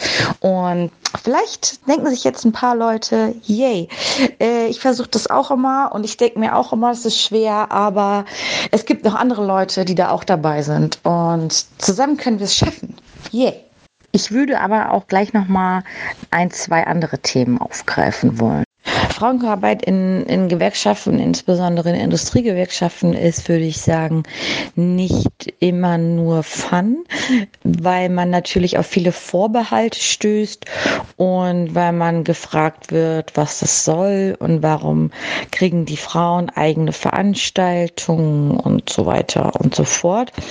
Und dann ist es so, und das geht auch häufig auch von den Frauen selber aus, dass sie sich viel mit dem Thema Kinder, Pflege, Vereinbarkeit, Familie und Beruf beschäftigen, was natürlich verständlich ist, wenn man bedenkt, dass äh, Frauen eben diese Arbeiten in der Hauptsache, natürlich nicht ausschließlich, aber in der Hauptsache machen. Und auch und zwar auch die berufstätigen Frauen, die sich eben auch mehr, um einiges mehr als die Männer, um ihre Kinder, um zu pflegende Angehörige, um den Haushalt kümmern. Und dementsprechend macht es natürlich irgendwie Sinn, dass die Frauen sich auch damit beschäftigen, was man sozusagen was, was man dagegen machen kann. Aber ähm, es bringt einen ja auch schon auch weiter, wenn man sich da austauscht und ähm, irgendwie Beratungsangebote, Unterstützungsangebote hat. Der Austausch ist im Übrigen auch was, was ich tatsächlich sehr, sehr schätze bei den, ähm, bei den Frauen bei den aktiven Frauen, ähm, also bei den Gewerkschafterinnen, weil das relativ offen passiert. Und ähm, ab und zu überrascht mich das, wie offen sich da teilweise junge Kolleginnen zu Themen austauschen, die normalerweise irgendwie, ich will nicht sagen Tabuthema, das hört sich ein bisschen sehr dramatisch an, aber zum Beispiel so über Einkommen und solche Geschichten ähm, unterhalten. Und deswegen finde ich es auch gut, Frauenarbeit zu machen und für Frauenarbeit zuständig zu sein, um eben diesen Raum zu geben, weil das ist ja schon nichts also wo man sich irgendwie in der Kantine äh, in der Mittagspause drüber unterhält, sondern da braucht es eben schon einen besonderen Raum und den geben wir eben. Und das finde ich tatsächlich sehr, sehr gut und sehr, sehr hilfreich und ich glaube, dass man damit auch die Frauen voranbringen kann. Was mir wichtig ist, ist, bei einem Verständnis und bei einem bei aller Sinnhaftigkeit, sich mit diesen Familienthemen zu beschäftigen, ist, dass es nicht dabei bleibt. Es ist halt ganz, ganz häufig so, dass ähm, da nichts also so harte Themen wie Wirtschaft und technische Sachen und all diese Fragen, damit beschäftigen sich dann Frauen eben nicht. Das hat mit Sicherheit unterschiedliche Gründe. Ähm, zum einen ist es natürlich Sozialisierung und dass insbesondere ältere Frauen das gar nicht so auf dem Schirm haben, dass es eben auch Sinn macht, sich damit zu beschäftigen. Ähm, was auf jeden Fall auch verständlich ist, aber es ist mir eben wichtig, dass es nicht, nicht dabei bleibt. So, ich habe das zum Teil auch, äh, sieht man das bei jetzt nicht nur in unserem Kontext, sondern auch bei beispielsweise Journalisten beziehungsweise Journalistinnen, die dann eher so die Männer sind irgendwie für den Wirtschaftsteil zuständig und die Frauen sind für die Buchbesprechung und was gerade das Familienministerium gemacht hat zuständig. Das ist natürlich absolut überspitzt, aber so diese Tendenz, die gibt es halt häufig. Und da muss man zum Teil auch erstmal überzeugen dass es wichtig ist, mit sich mit diesen Themen auseinanderzusetzen. Aber wenn dann sozusagen der Groschen fällt, ist nicht despektierlich gemeint, aber dann ist erstmal klar, dass es eigentlich überhaupt nicht geht, sich nicht damit zu beschäftigen. Und das ist dann einerseits irgendwie ein ganz schöner Moment, andererseits hat man dann auf einmal einen Haufen Arbeit vor sich, aber das ist ja auch in Ordnung. So, darum geht es ja auch. Und ähm, das finde ich ist auf jeden Fall äh, ist es wert, diese Frauenarbeit zu machen und zu versuchen, Frauen zu bestärken und da irgendwie eine coole Truppe zu haben, die weiß, wovon sie redet, die weiß, warum sie das macht, die weiß, ähm, wie sie das macht und die da auch bereit ist, diese ganze Arbeit reinzustecken. Das ist cool. Beim Thema Quoten ist es so, dass ich überhaupt nicht verstehen kann, warum das so ein Riesenthema ist und warum die Leute sofort irgendwie emotional so krass reagieren und an die Decke gehen teilweise, ähm, wenn es um dieses Thema geht. Ich habe da eigentlich eine relativ einfache Meinung zu, würde ich mal behaupten. Denn ich finde nicht, dass Quoten irgendwie geil sind oder erstrebenswert oder sonst irgendwas. Aber mir fällt auch kein besseres Instrument ein. Und deswegen glaube ich, dass wir derzeit Quoten brauchen. Denn offensichtlich ist ja auch noch niemand anderem ein besseres Instrument eingefallen. Deswegen scheint es nicht irgendwie ein einfaches, auf die Schnelle hergezaubertes Instrument zu geben. Und ich bin mir auch sicher, dass es nicht unbedingt super geil wird für die ersten Frauen, die sich mit Sicherheit als äh, sogenannte Quotenfrauen beschimpfen impfen lassen werden müssen. Ähm, das ist aber ja eine Frage von im schlimmsten Fall Jahren. Aber ich glaube, dass es einfach super schnell vorbeigehen wird. Und irgend, also allerspätestens in dem Moment, wenn die Quoten erfüllt sind, dann wird es ja irgendwann kein Thema mehr sein, weil es dann einfach normal ist, dass gleich viele Frauen und Männer da sind. Ich weiß auch nicht, wo diese 30-Prozent-Quote herkommt. Es gibt nicht 30 Prozent Frauen auf der Welt. Das finde ich total verrückt. In manchen Bereichen wären sicherlich mit 30 Prozent Frauen schon mal ähm, um einiges weitergeholfen, aber grundsätzlich verstehe ich das nicht so richtig, wo diese Zahl herkommt. Und ich, es gibt dann ja häufig dieses Argument, ja, aber dann ist da ein gut qualifizierter Mann und dann ist da eine schlechter qualifizierte Frau und dann kriegt die das und das ist total unfair gegenüber dem Mann. Nun ist es ja so, dass häufig Männer diesen Job bekommen, auch wenn sie schlechter qualifiziert sind. Und da fragt niemand danach, ob es unfair ist, sondern das ist halt so, weil es normal ist, weil Männer die Jobs bekommen. Das sind sie halt ein bisschen überzogen und an der einen oder anderen Stelle wird es auch nicht so sein. Aber wie wir ja an den Zahlen in Führungspositionen etc. sehen, ist es eben doch häufig so und viel, viel häufiger, als es so sein dürfte. Und deswegen glaube ich, dass man zumindest für ein paar Jahre eine Quote einführen müsste, bis sich das sozusagen normalisiert hat und es normal ist, dass es gleich viele Frauen und Männer in ähm, Führungsetagen gibt. Ganz gleich, ob es jetzt oberste Führungsetage, mittlere Führungs, äh, Führungsetage ist, was ja, weil ich davon überzeugt bin, dass es dazu führen wird, dass auch ähm, die Leute, die eingestellt und die gefördert werden, das besser verteilt wird. Denn es ist halt normal, dass man sich mit, dass man die Leute fördert, mit denen man sich identifiziert. Das ist auch nichts ähm, Bösartiges oder sonst irgendwie, sondern das ist einfach menschlich. Und ähm, ja, deswegen glaube ich, wird sich das Thema relativ schnell erledigen, wenn man es halt einmal machen würde. Es gibt natürlich da eine ganze, ganze Menge Widerstände.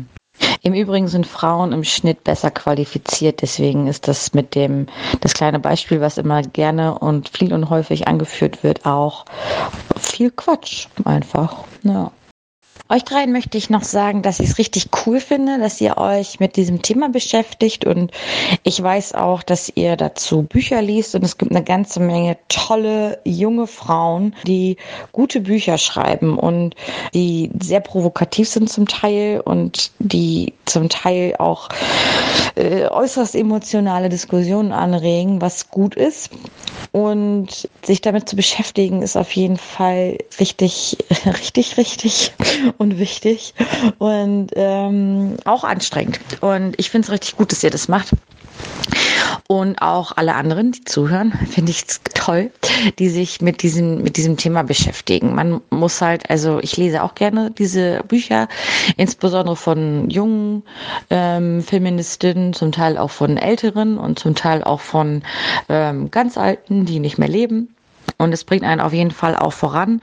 Man darf halt nicht darin verhängen, sozusagen sondern muss eben auch losgehen. Das ist halt der anstrengende Part, weil so ein Buch zu lesen macht halt häufig auch Spaß. Aber da bin ich auch dran und arbeite da auch dran. Und ich weiß, dass ihr das auf jeden Fall auch macht. Aber wollte, wollte noch, wollte noch kurz äußern, dass ich das richtig toll finde. Und dass ihr auf jeden Fall damit weitermachen solltet und dass wir das auch alle gemeinsam machen sollten. Weil das tatsächlich auch so ein Punkt ist, dass man das, wie viele der Dinge, die wir so tun, den ganzen Tag und uns den ganzen Tag mit beschäftigen, nicht alleine hinbekommen kann. Und dass es wichtig ist, sich zu vernetzen. Vernetzen übrigens auch so ein Thema. Frauen sind da sehr, sehr schlecht drin und ich verstehe nicht, warum. Ich, also ich habe keine Antwort, vielleicht habt ihr eine Antwort. Vielleicht kann ich diese Antwort in dem Podcast lernen. Ähm, sie sind da sehr schlecht drin und ich erwische mich auch zum Teil dabei, dass ich irgendwas, was ich mir ganz fest vorgenommen hatte, äh, nicht so pflege, wie ich das, wie ich das hätte tun sollen und auch wollen. Und Männer sind da irgendwie gut drin. Ich weiß nicht genau, wie das zustande kommt. Keine Ahnung. Wie gesagt, vielleicht habt ihr eine Antwort. Auf jeden Fall macht weiter damit und ich freue mich sehr, sehr darauf ähm, zu hören, was ihr dazu zu sagen habt.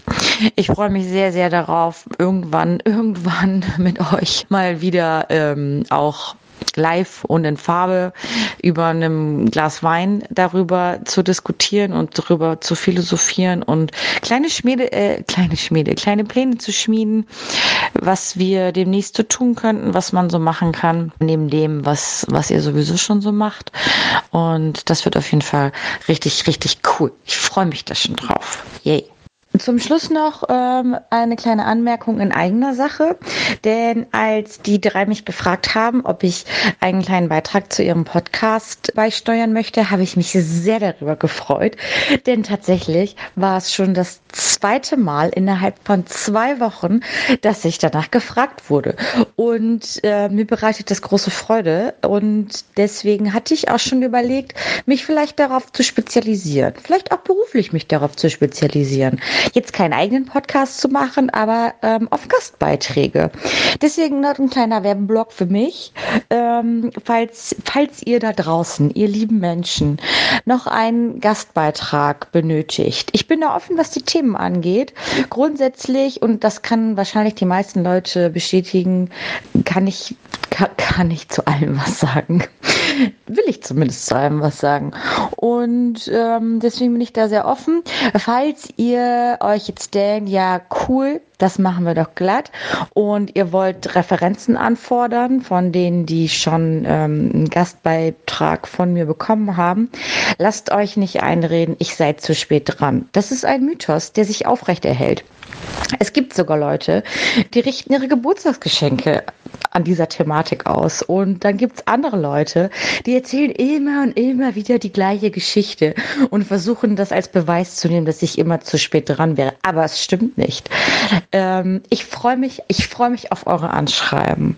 Ciao, ciao. Also ich durfte mir noch ein Lied wünschen, das zum Thema passt.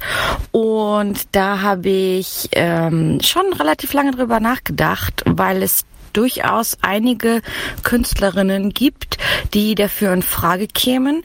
Und ich habe mich aber für Missy Elliott entschieden, denn ähm, die ist schon Mitte der 90er, also relativ früh war sie nicht nur erfolgreiche Künstlerin und Rapperin, ähm, sondern auch Musikproduzentin. Und die auf irgendwie unterschiedlichen Ebenen es ziemlich schwer hatte, vermute ich mal, sich durchzusetzen. Also zum einen war sie eine Frau in der Zeit, dann auch noch ähm, hat sie gerappt und nicht gesungen, wie sich das für eine Frau gehört. Dann war sie, äh, ist sie eine Frau und schwarz und hat mir sicherlich auch nicht dem ähm, dem Schönheitsideal entsprochen, sondern ist irgendwie eher klein, eher stämmig, ganz kurze Haare.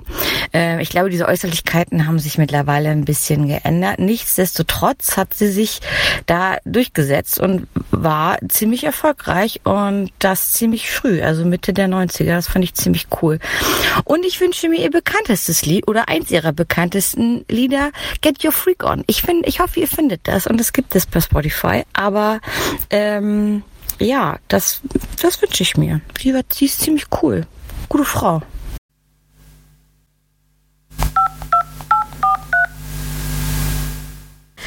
Ähm, ich würde gerne was zu Käthe sagen, äh, zu ihrer Frage, warum Frauen nicht so gut netzwerken können und warum das irgendwie schwieriger für Frauen ist als für Männer. Es gibt ja immer dieses Bild, dass man sagt, ähm, es gibt so einen Tisch der Elite oder einen Tisch von Leuten, die was bewegen können. Und da sind halt ein paar Plätze frei für Frauen die ähm, von den Männern netterweise den Frauen überlassen werden.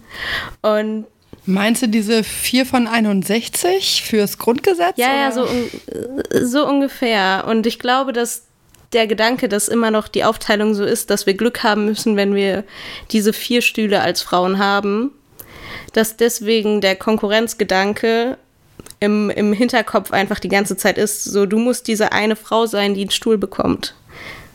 Und dass man deswegen sich nicht so dafür interessiert oder sich nicht so dafür engagiert, andere Frauen mit zu unterstützen und zusammen irgendwie was zu erreichen, weil man Angst hat, dass sonst vielleicht diese Frau den Platz bekommen könnte.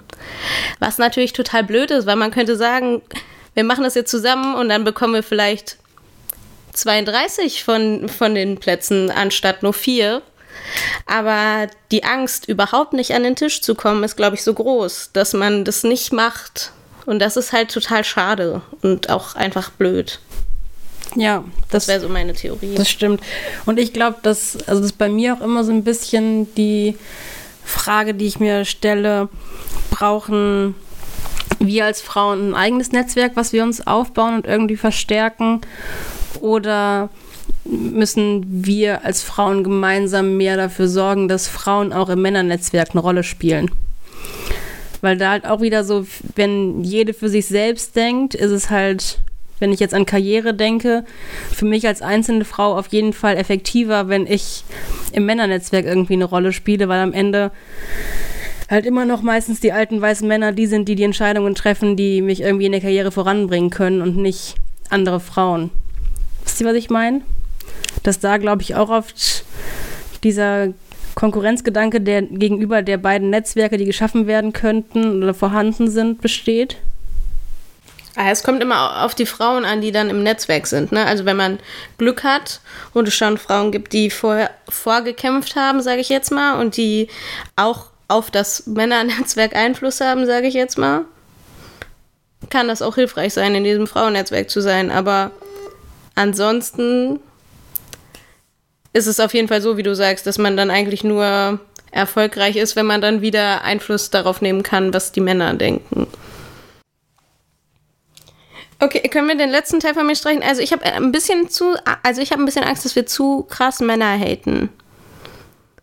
Weißt du was? Also aber also, das ist ja auch typisch Feminismus, ne? Das, das, dieses Wort an sich hat so einen schlechten Beigeschmack. Immer wenn du sagst, ja, ich bin Feministin, dann alle so, äh, Hardcore-Emanze, du hast ja nur Männer. So, und ich glaube, das gehört mit zu diesem, zu diesem Punkt. Und ich, ich persönlich habe nicht das Gefühl gerade, dass wir Männer haten, sondern dass wir einfach überlegen, macht es Sinn, Frauennetzwerke zu machen oder müssen wir irgendwie gucken, dass Frauen in den bestehenden Netzwerken mehr mehr oh, Macht ist auch immer ein schwieriges Wort, aber doch mehr Macht und mehr Einfluss kriegen. Eine größere Rolle einfach und spielen. Das ist irgendwie so, so das, was ich bisher erlebt habe. Ist es in meinen Augen total sinnvoll, ein eigenes Frauennetzwerk zu haben, denn mein Arbeitsumfeld oder mein Mitbestimmungsumfeld ist männlich dominiert. So, ich bin bei der EGBCE, ich bin Betriebsrätin in der chemischen Industrie. So, ja, na klar macht es irgendwie Sinn, dass alle da draußen gerade an den Empfangsgeräten hören. So, ja, das ist eine klassische und traditionelle Männerwelt irgendwie. Und warum können wir nicht so netzwerken, wie es Männer können? Boah, das ist eine super schwierige Frage und das ist total individuell. Also das, was ich erlebt habe und ich durfte für die Jugend auch beim Gesamtbetriebsrat sein, war, dass viele Frauen abends mit beim Abendessen waren, sich total gut unterhalten haben. Sie haben dann zwei, drei, fünf Getränke getrunken einige auch nicht alkoholisch, während die Männer sich schon den Schnaps in eine Birne gekippt haben. Und danach sind die auch häufig ins Bett gegangen, weil es macht keinen Spaß, Sexismus an der Bar zu erleben. Es macht keinen Spaß zu überlegen, boah, jetzt habe ich hier eine Tagung, die, ne, zehn Stunden musste ich mich mit dem Arbeitgeber schlagen, ich musste mich irgendwie mit dem ganzen Gremium auseinandersetzen und morgen früh warten wieder die Kids auf mich, die mich auch wieder auf Trab halten. Ne? Also diese Doppelbelastung, Familie und Beruf, dieses muss immer alles und Politik an der Bar gemacht werden. So, ja, im Moment ist die Welt irgendwie noch so und deswegen sind wir, wir Frauen in Anführungszeichen, zurzeit noch total schlecht darin zu netzwerken, weil unsere Realität einfach auch eine andere ist. So, wir müssen nicht immer die Tagesvollsten sein und wir müssen nicht immer den Schnaps trinken und wir müssen auch nicht immer unseren Schwanz auf den Tisch hauen und sagen, wir sind die Allercoolsten aus den, den Gründen und wir müssen auch auf gar keinen Fall niemals eine Barkellnerin irgendwie anhauen, zu sagen, oh, Mäuschen, was ist denn los mit dir? Lächel doch mal. So, das ist nicht unsere Welt. Und das sollte auch eigentlich nicht die Welt der Männer sein. Und das ist auch nicht die Welt von allen Männern so. Das will ich nicht darstellen aber es ist doch immer noch die Welt von vielen Männern. Und deswegen fällt es uns schwer, in den aktuellen und bestehenden Strukturen und Netzwerken irgendwie Fuß zu fassen. Deswegen liebe ich es total, dass ich die Möglichkeit habe, innerhalb meiner Gewerkschaft immer noch einen Frauenausschuss zu haben, wo ich meine Themen platzieren kann und wo ich weiß, das ist ein geschlossener Raum aus Mädels und Frauen, denen ich das einfach anvertrauen kann, was ich da sage. Und das ist das, was Cat Reiner eben meinte, ne? wo ich einfach mal mein Gehalt droppen kann und dann kann ich mal gucken, wie reagieren die anderen so darauf. Oder aber auch, dass mir mein Arbeitgeber, Gott sei Dank, in unserem Mitbestimmungsgremium auch immer noch zusagt, dass wir ein Frauennetzwerk da machen dürfen. Und das ist für mich total wichtig, bis wir diese tatsächliche Gleichberechtigung, die ja schon sehr häufig erwähnt worden ist, eben tatsächlich erreicht haben und wir deswegen unser eigenes Netzwerk irgendwie streichen können. Das stimmt, aber ich muss ganz kurz äh, auch eine kleine Lanze für die Männer brechen, weil du gerade meintest, Frauen machen Barkeeperinnen nicht an. Das okay. stimmt nicht. Okay, okay. Ich habe ja, hab ja ein paar Jahre unter der Decke gearbeitet. Auch Frauen können sehr gut sexistisch gegenüber anderen Frauen sein. Oh yes. Und auch gegenüber Männern. Auch das, oh das ja. Geht auch. Tatsächlich. Aber dennoch. Ja, ich, ich, also tatsächlich hatte ich genau diese Woche so, ne, so ein Ereignis, wo eine vielleicht baldige neue Kollegin zu uns kommt. Und es waren in diesem Telefoncall zwei Frauen, ein Mann. Der Mann hat uns diese News gebracht und wir beide Frauen unabhängig voneinander, weil wir sind später zu diesen Calls gekommen, haben gesagt, oh, das ist aber eine hübsche. So.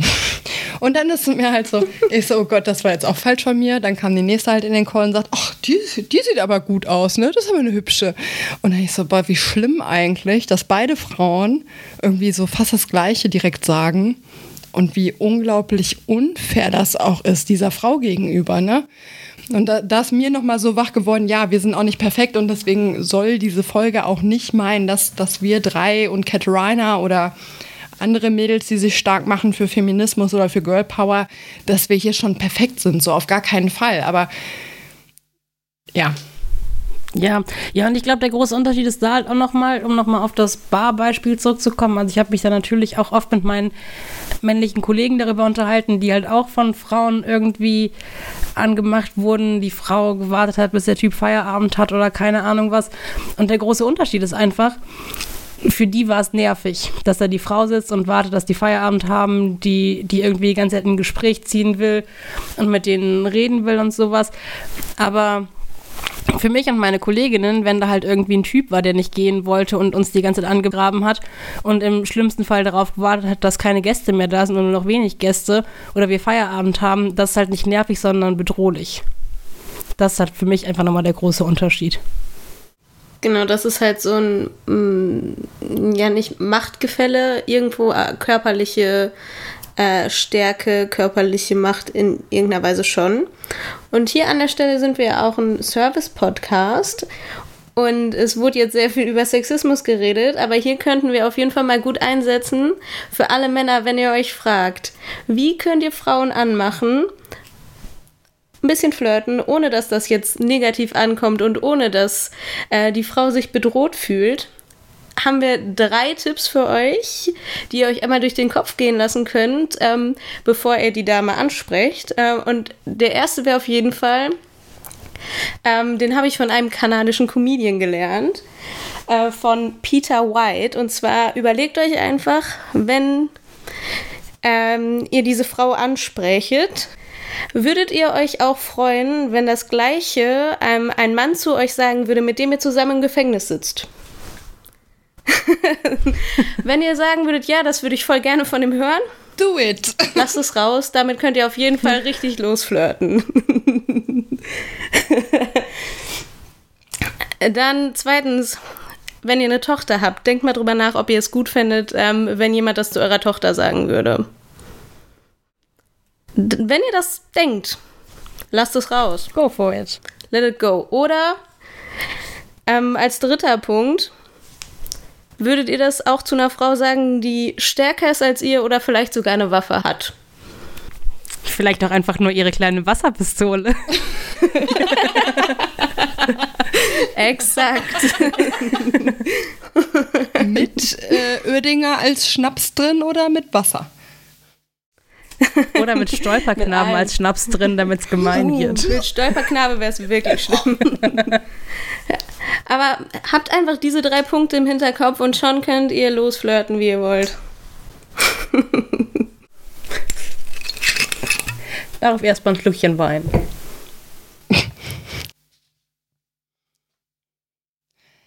Äh, Sophie, danke für deinen Lifehack und deine Tipps an die Männerwelt. Gerne. Ich glaube, das hilft dem einen oder anderen schon deutlich weiter. Ich würde gerne nochmal auf dieses Frauennetzwerk zurückkommen, denn ähm, Caterina hat schon richtig recht. Und es ist wichtig, dass Frauen Frauen empowern. Und deswegen ist mein Getränk der Woche diesmal im Gegensatz zu euren beiden Getränken tatsächlich ein Wein mm. wegen Gemeinschaft. Uh. Ich trage zwar gerade meine Pinot Grigio Cappy, von daher äh, liebe Grüße an diese Cappy Crew. Ich werde aber gestehen, dass ich heute ein Getränk aufgrund unserer Gästin da habe, nämlich einen äh, wundervollen Riesling. Die Katerina wird sich mit Sicherheit zurückversetzt fühlen in ihre gute Zeit bei mir in der Bude oder so. Und äh, deswegen trinke ich heute ganz viel Riesling mit euch und habe keine wahnsinnig gute gewerkschaftliche Story für euch auf Lager. Ich kann allerdings euch trotzdem einen Fun Fact erzählen. Und zwar gibt es auch ein Weinnetzwerk für Frauen und zwar die Venissima. Und diese Mädels, die empowern sich selber. Sie haben gemerkt, in der Weinwirtschaft oder als äh, Winzerinnen sind sie tatsächlich unterrepräsentiert. Und deswegen haben die ein Netzwerk aufgemacht, wo Frauen für Frauen coole Workshops leiten und sich selber stark machen. Und deswegen trinke ich heute den Riesling mit euch und möchte gerne anstoßen. Was trinkt ihr da so? Äh, ich halte mich heute tatsächlich auch an unseren kleinen Namen und trinke auch einen Wein. Einen Weißwein, womit ich mich im Rahmen meiner Cap befinde, da ich damals, weise wie ich bin, direkt einfach nur den Weißwein genommen habe, damit ich da volle Entfaltungsfreiheit habe. Ein. Ich trinke einen wunderbaren Grauburgunder aus Rheinhessen. Mit einem sehr schönen Etikett. Ihr seht es, Der Wein heißt Winter und es sind Weingläser in der Form eines einer Schneeflocke auf dem Etikett abgebildet. Und Sophie, was gibt's bei dir? Also erstmal möchte ich sagen, wir haben ja schon fast Sommer, ne? Was da los? Winterwein? Deswegen muss der ja weg. Und ich möchte gleich über meinen Beachbody reden. äh, und ich, ich habe das perfekte Pendant dazu. Mein Wein heißt nämlich einfach Sommer. oh. äh, es ist ein Sauvignon Blanc. Meine drei Jahre Französisch zahlen sich hier gerade richtig aus. Vor allem, weil es ein spanischer Wein ist. Äh, es ist äh, ein Vino de la Tierra de Castilla ähm, und ein trockener Wein und das Etikett ist grün mit etwas sehr verrückter Kunstdarstellung von einer Weinrebe. Auch schön. Damit ihr Bescheid wisst. Ja, und Rosa, was ist jetzt mit deinem Beachbody? Genau. Mein Beachbody ist eine gute Frage, denn Feminismus heißt für mich körperliche Selbstbestimmtheit. Und da kann man sehr, sehr gut drüber nachdenken, dass Paragraph 218, 219a vom Strafgesetzbuch sehr, sehr dolle in den Medien diskutiert worden ist, was diese körperliche Selbstbestimmung von Frauen angeht. Aber ich würde es Ihnen sogar noch weiter fassen. Also, na klar ist das Thema um Abtreibung, um Schwangerschaften, um Geburten ein wahnsinnig großes. Deswegen würde ich das gerne gerade nicht so im Detail anfassen, sondern eher auf meinen Beachbody beziehen. Und mir ist aufgefallen, dass irgendwie die Gesellschaft von mir verlangt, dass ich meine Beine zu rasieren habe. Und das möchte ich gerne im, im Podcast jetzt einfach mal droppen. Da habe ich keinen Bock drauf. Da habe ich einfach keinen Bock drauf. In den meisten Situationen habe ich da keine Lust drauf, das zu tun. Alle, die mich näher kennen, wissen, ich mache das auch nicht immer und ich habe da auch gar kein Problem, das so zu sagen. Aber deswegen bedeutet Feminismus für mich auch, wir müssen uns nicht irgendwelche Schönheitsideale einreden und aufstehen morgens, erstmal unter der Dusche sprengen, uns überall am Körper Körper rasieren, uns danach fünf Kilo Make-up in die Fresse schmieren, um dann annehmbar für andere Menschen zu sein. So, nee, müssen wir nicht. Wir sind auch nur Menschen. Wir können uns pflegen, wir können unsere Hygiene machen und wir können das machen, was wir irgendwie für richtig halten. Aber ich sehe es nicht ein, mich jeden Morgen zu schminken. Ich sehe es nicht ein, mir jede Woche die Fingernägel zu lackieren. Und ich sehe es nicht ein, mir andauernd meine Beine zu rasieren, nämlich ich habe so einen Haarwuchs, da muss ich ja zweimal am Tag machen. So. Ich sehe es einfach nicht ein. Und für mich heißt Feminismus halt auch zu sagen, so, Leute, so nicht. Und dann laufe ich halt mit meiner Beinbehaarung rum und ich bin immer noch der gleiche Mensch in mir drin wie vorher auch. Da spricht ja. jetzt die Rosa mit den fünf Beinen, aber das ist mir auch Latte. so, das musste jetzt Aber ist ja richtig raus. so. Aber es bedeutet ja auch andersrum genauso, dass es nicht unfeministisch ist, wenn man Bock hat, sich dreimal am Tag die Beine zu rasieren oder eher Frau, wenn sie Bock haben, sich. auch wenn Männer Kilo, das wollen, ist es in Ordnung. Auch dann. sich fünf Kilo Make-up ins Gesicht zu hauen und da ist mir auch egal, ob Frau oder Mann. Ich teile da nicht die Beine von Barbara Schöneberger dann. Ja, es gibt ja auch it. Männer, Mach's. die sich gerne die Beine rasieren wollen und die werden auch gesellschaftlich dafür irgendwie geächtet. Also es kann jeder alles machen, was er möchte. Ich fand es nur spannend an mir zu merken, so, ich fand das irgendwie immer schon nervig. Aber bis ich die Entscheidung getroffen habe, nö. Und jetzt lässt du das mal zwei Monate sprießen, weil du einfach keinen Bock hast und gerade eh Winter ist und es dich eigentlich null stört. So, und eigentlich sieht es auch gar nicht so schlimm aus. Warum machst du das überhaupt? Ne? Und das ist schon eine Überwindung gewesen. Und auch das erste Mal aus dem Haus zu gehen und man konnte meine Beinbehaarung sehen, es war eine krasse Überwindung. Und dann ist mir das aufgefallen, wie sehr mir Sachen eingetrichtert worden sind, hinter denen ich persönlich eigentlich gar nicht stehe. Und es soll jetzt nicht eure Sachen relativieren, sondern ich möchte gerne an alle Mädels und Jungs da draußen appellieren, auch die Ideale, wo sie gerade denken, sie machen das mit voller Überzeugung, weil sie das persönlich so finden, einfach mal kurz zu hinterdenken und dann zu sagen, jo, ich mach weiter so oder Stimmt. Fick dich ins Knie. Ciao mit V. Ja, und sollte dir ein Kerl oder eine Frau sagen, es stört mich aber, ich will, dass du dir die Beine rasierst, dann schießen in den Wind. Und ich meine, man merkt ja auch, dass es gesellschaftlich einfach ein Ding ist, wenn man sich einfach mal eine Werbung für Rasierer anguckt, wo wir gerade schon mal beim Thema Werbung waren. Es gibt einfach in keiner Werbung haarige Frauenbeine zu sehen. Also Überhaupt selbst wenn es eine Rasiererwerbung ist, sind da einfach keine Haare. Die rasieren über rasierte Beine. Was ist da los? 100 Prozent. Und Sophie, ich kann ja auch sagen, diese Blicke, die sind immer zwischen, scheiße, spreche ich sie jetzt drauf an? Meint sie das ernst? Meint sie das ironisch? Hat sie das vergessen? Hat sie das vergessen? Ja, ich meine, man sieht irgendwann, wenn man es nicht mehr vergessen hat, ne? Dann glitzert das nicht nur auf deinen Beinen wie Edward, sondern dann sind da wirklich Haare so, ne? Das, also das ist nicht vergessen. Aber da merkt man schon so, wie alle auf einmal unruhig werden und mich hat bisher noch nie jemand drauf angesprochen. Und ich meine, ich rasiere mir sie noch ab und zu, weil ich habe ein paar Kleider, wo ich wirklich finde, das passt nicht zum Stil. Aber grundsätzlich denke ich mir, nö, kein Bock. Kein, kein Bock. Einfach no. Und ich habe so eine coole, deswegen Beachbody, ich habe so ein cooles Meme gesehen. Und da war so, ja, how to get a Beachbody. Und da war so, erstens, hab einen Körper und zweitens, geh zum Strand. Fertig. Und das fand ich so ehrlich einfach und das fand ich so gut, weil es ist doch total scheißegal, wie wir aussehen. So, es kommt doch einfach auf die inneren Werte an.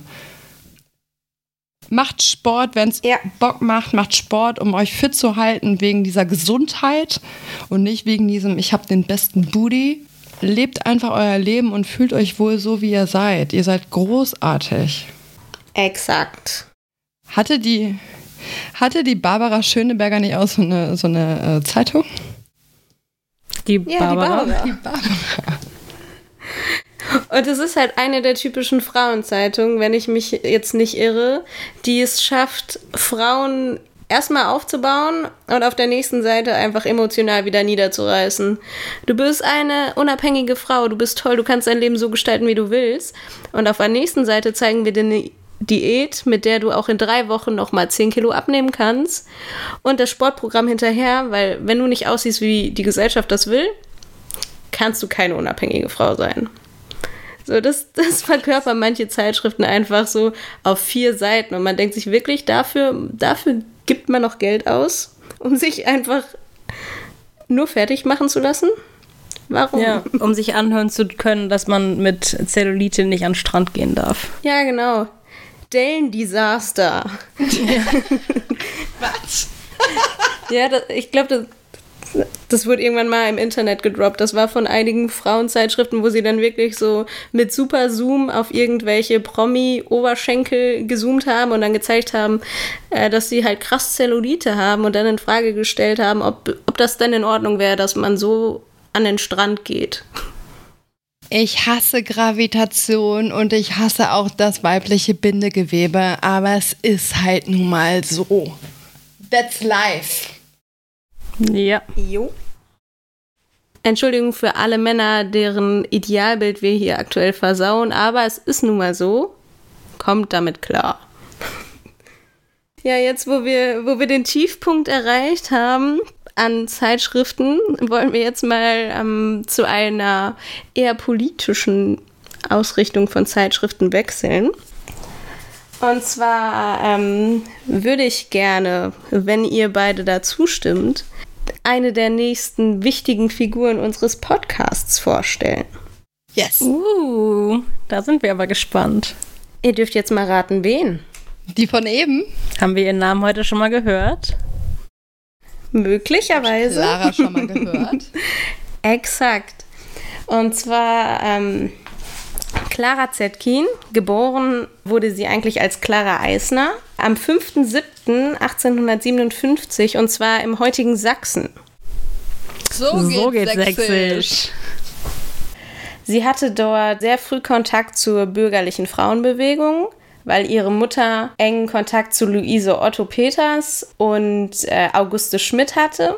Das waren beide ähm, Mitbegründerinnen der bürgerlichen deutschen Frauenbewegung und Frauenaktivistinnen. Und die Auguste Schmidt war unter anderem die ähm, Leiterin des Lehrerinnenseminars dort. Und das ähm, macht es halt möglich, dass Clara Zetkin dort auch dieses Lehrerinnenseminar besuchte, was sonst nicht so üblich war. Also es war sehr schwierig für Frauen, berufstätig zu sein und das war eigentlich der ein, einzige schickliche Beruf für Frauen zu der Zeit, Lehrerin zu werden.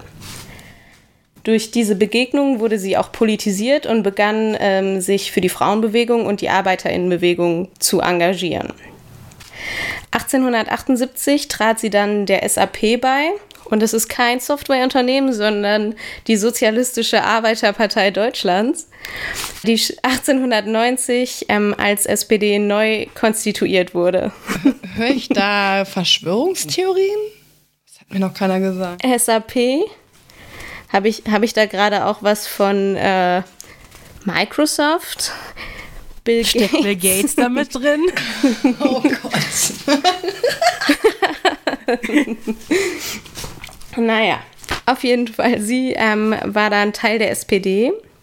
Durch den Eintritt in die Partei gab es einen Bruch mit ihrer Familie, aber auch mit ihrer Mentorin äh, Auguste Schmidt, weil ähm, das natürlich eine andere Ausprägung der Frauenbewegung war, die, die ihre Familie nicht unterstützte. Und zumal 1878 auch durch Bismarck die Sozialistengesetze eingeführt wurden, war sie äh, nicht mehr in der Lage, ihren Beruf in Sachsen auszuführen, weil es ihr verboten wurde. So ähm, war sie weiter tätig in anderen Bundesstaaten, sage ich jetzt mal, und war da Hauslehrerin.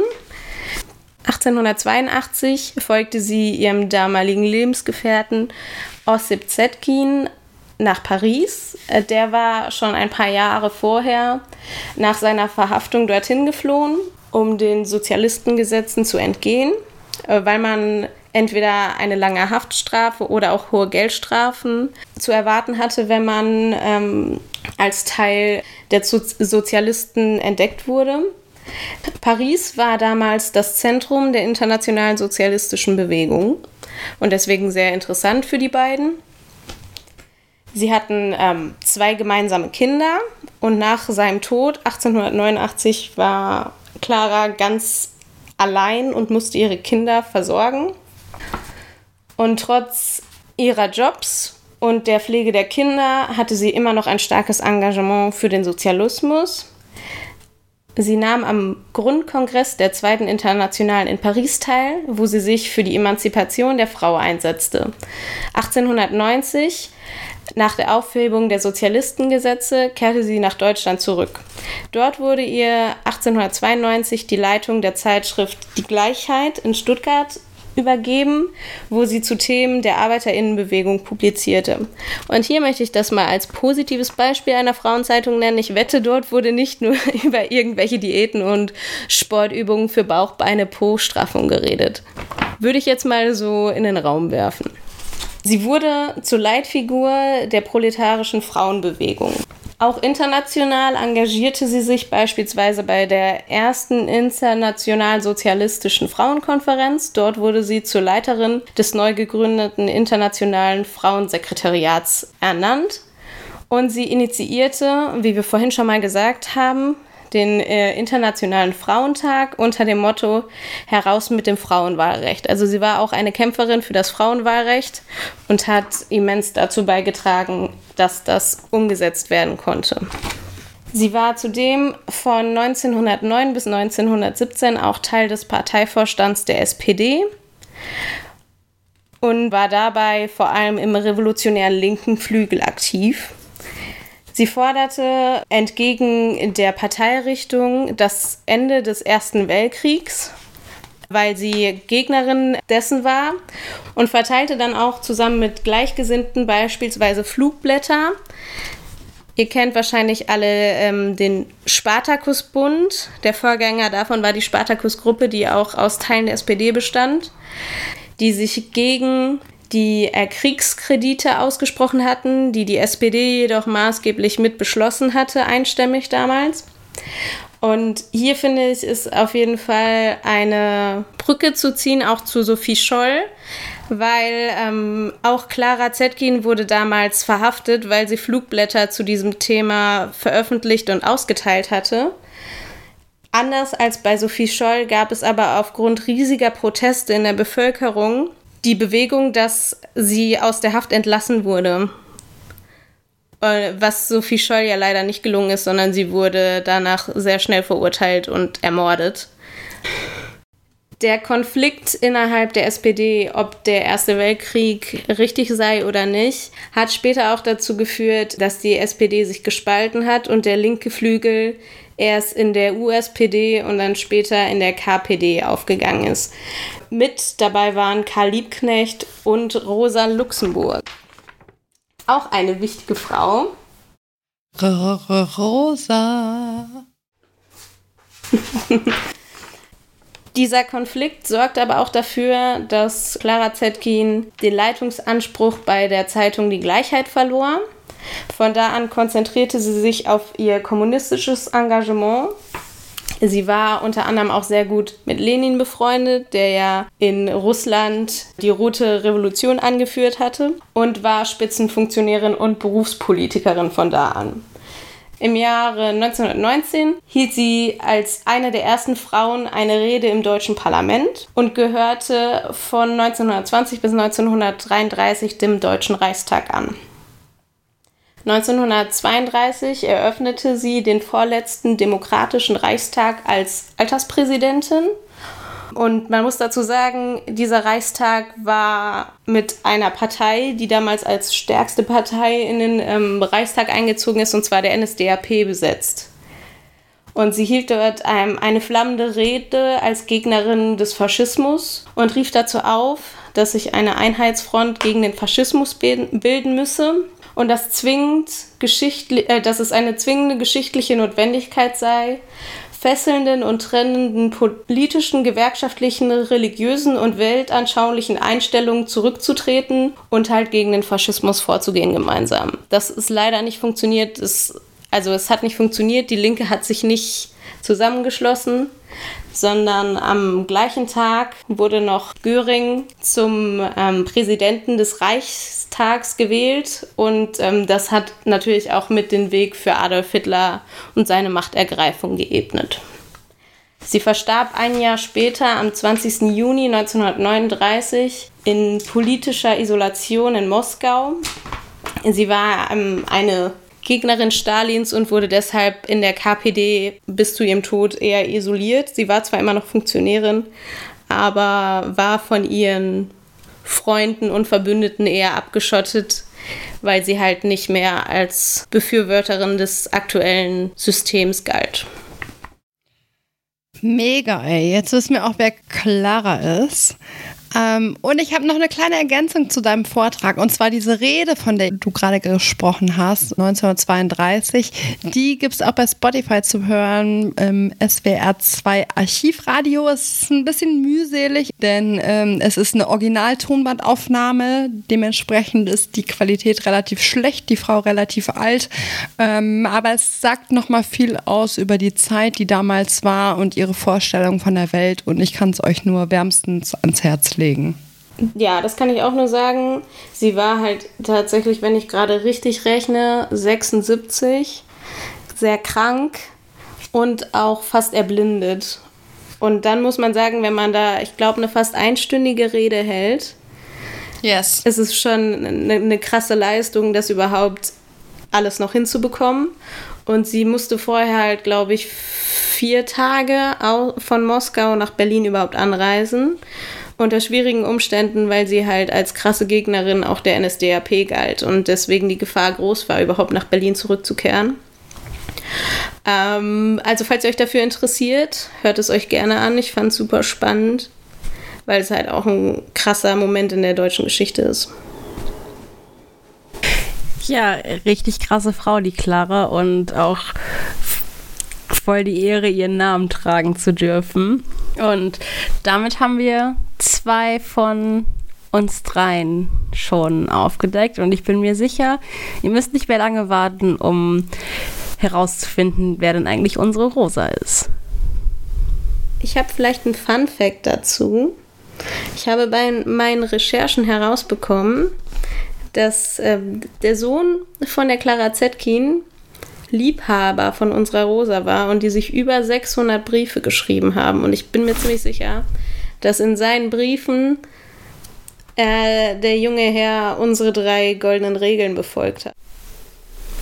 Ich bin mir auch sicher, dass ich dem das richtig beigebracht habe, ja.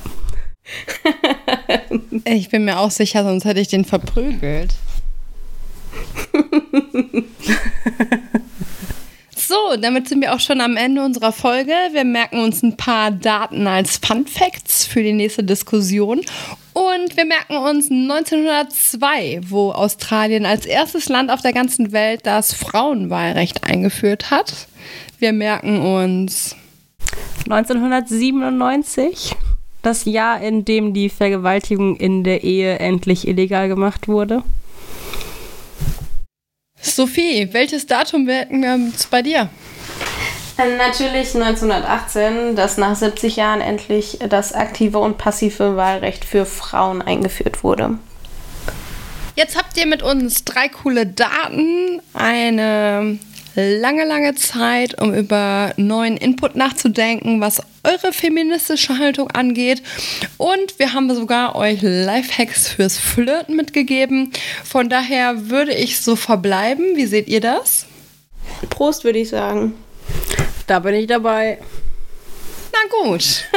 Dann ein Prosit auf euch, auf alle starke Frauen da draußen. Und liebe Grüße an die Käthe. Oh, Katarina. Und auf die Männer, die sich für starke Frauen einsetzen und auch für schwächere Frauen. Absolut. Auf alle Menschen in dieser Welt, oder? Außer uh. auf Nazis. Und auf Wahlrechte.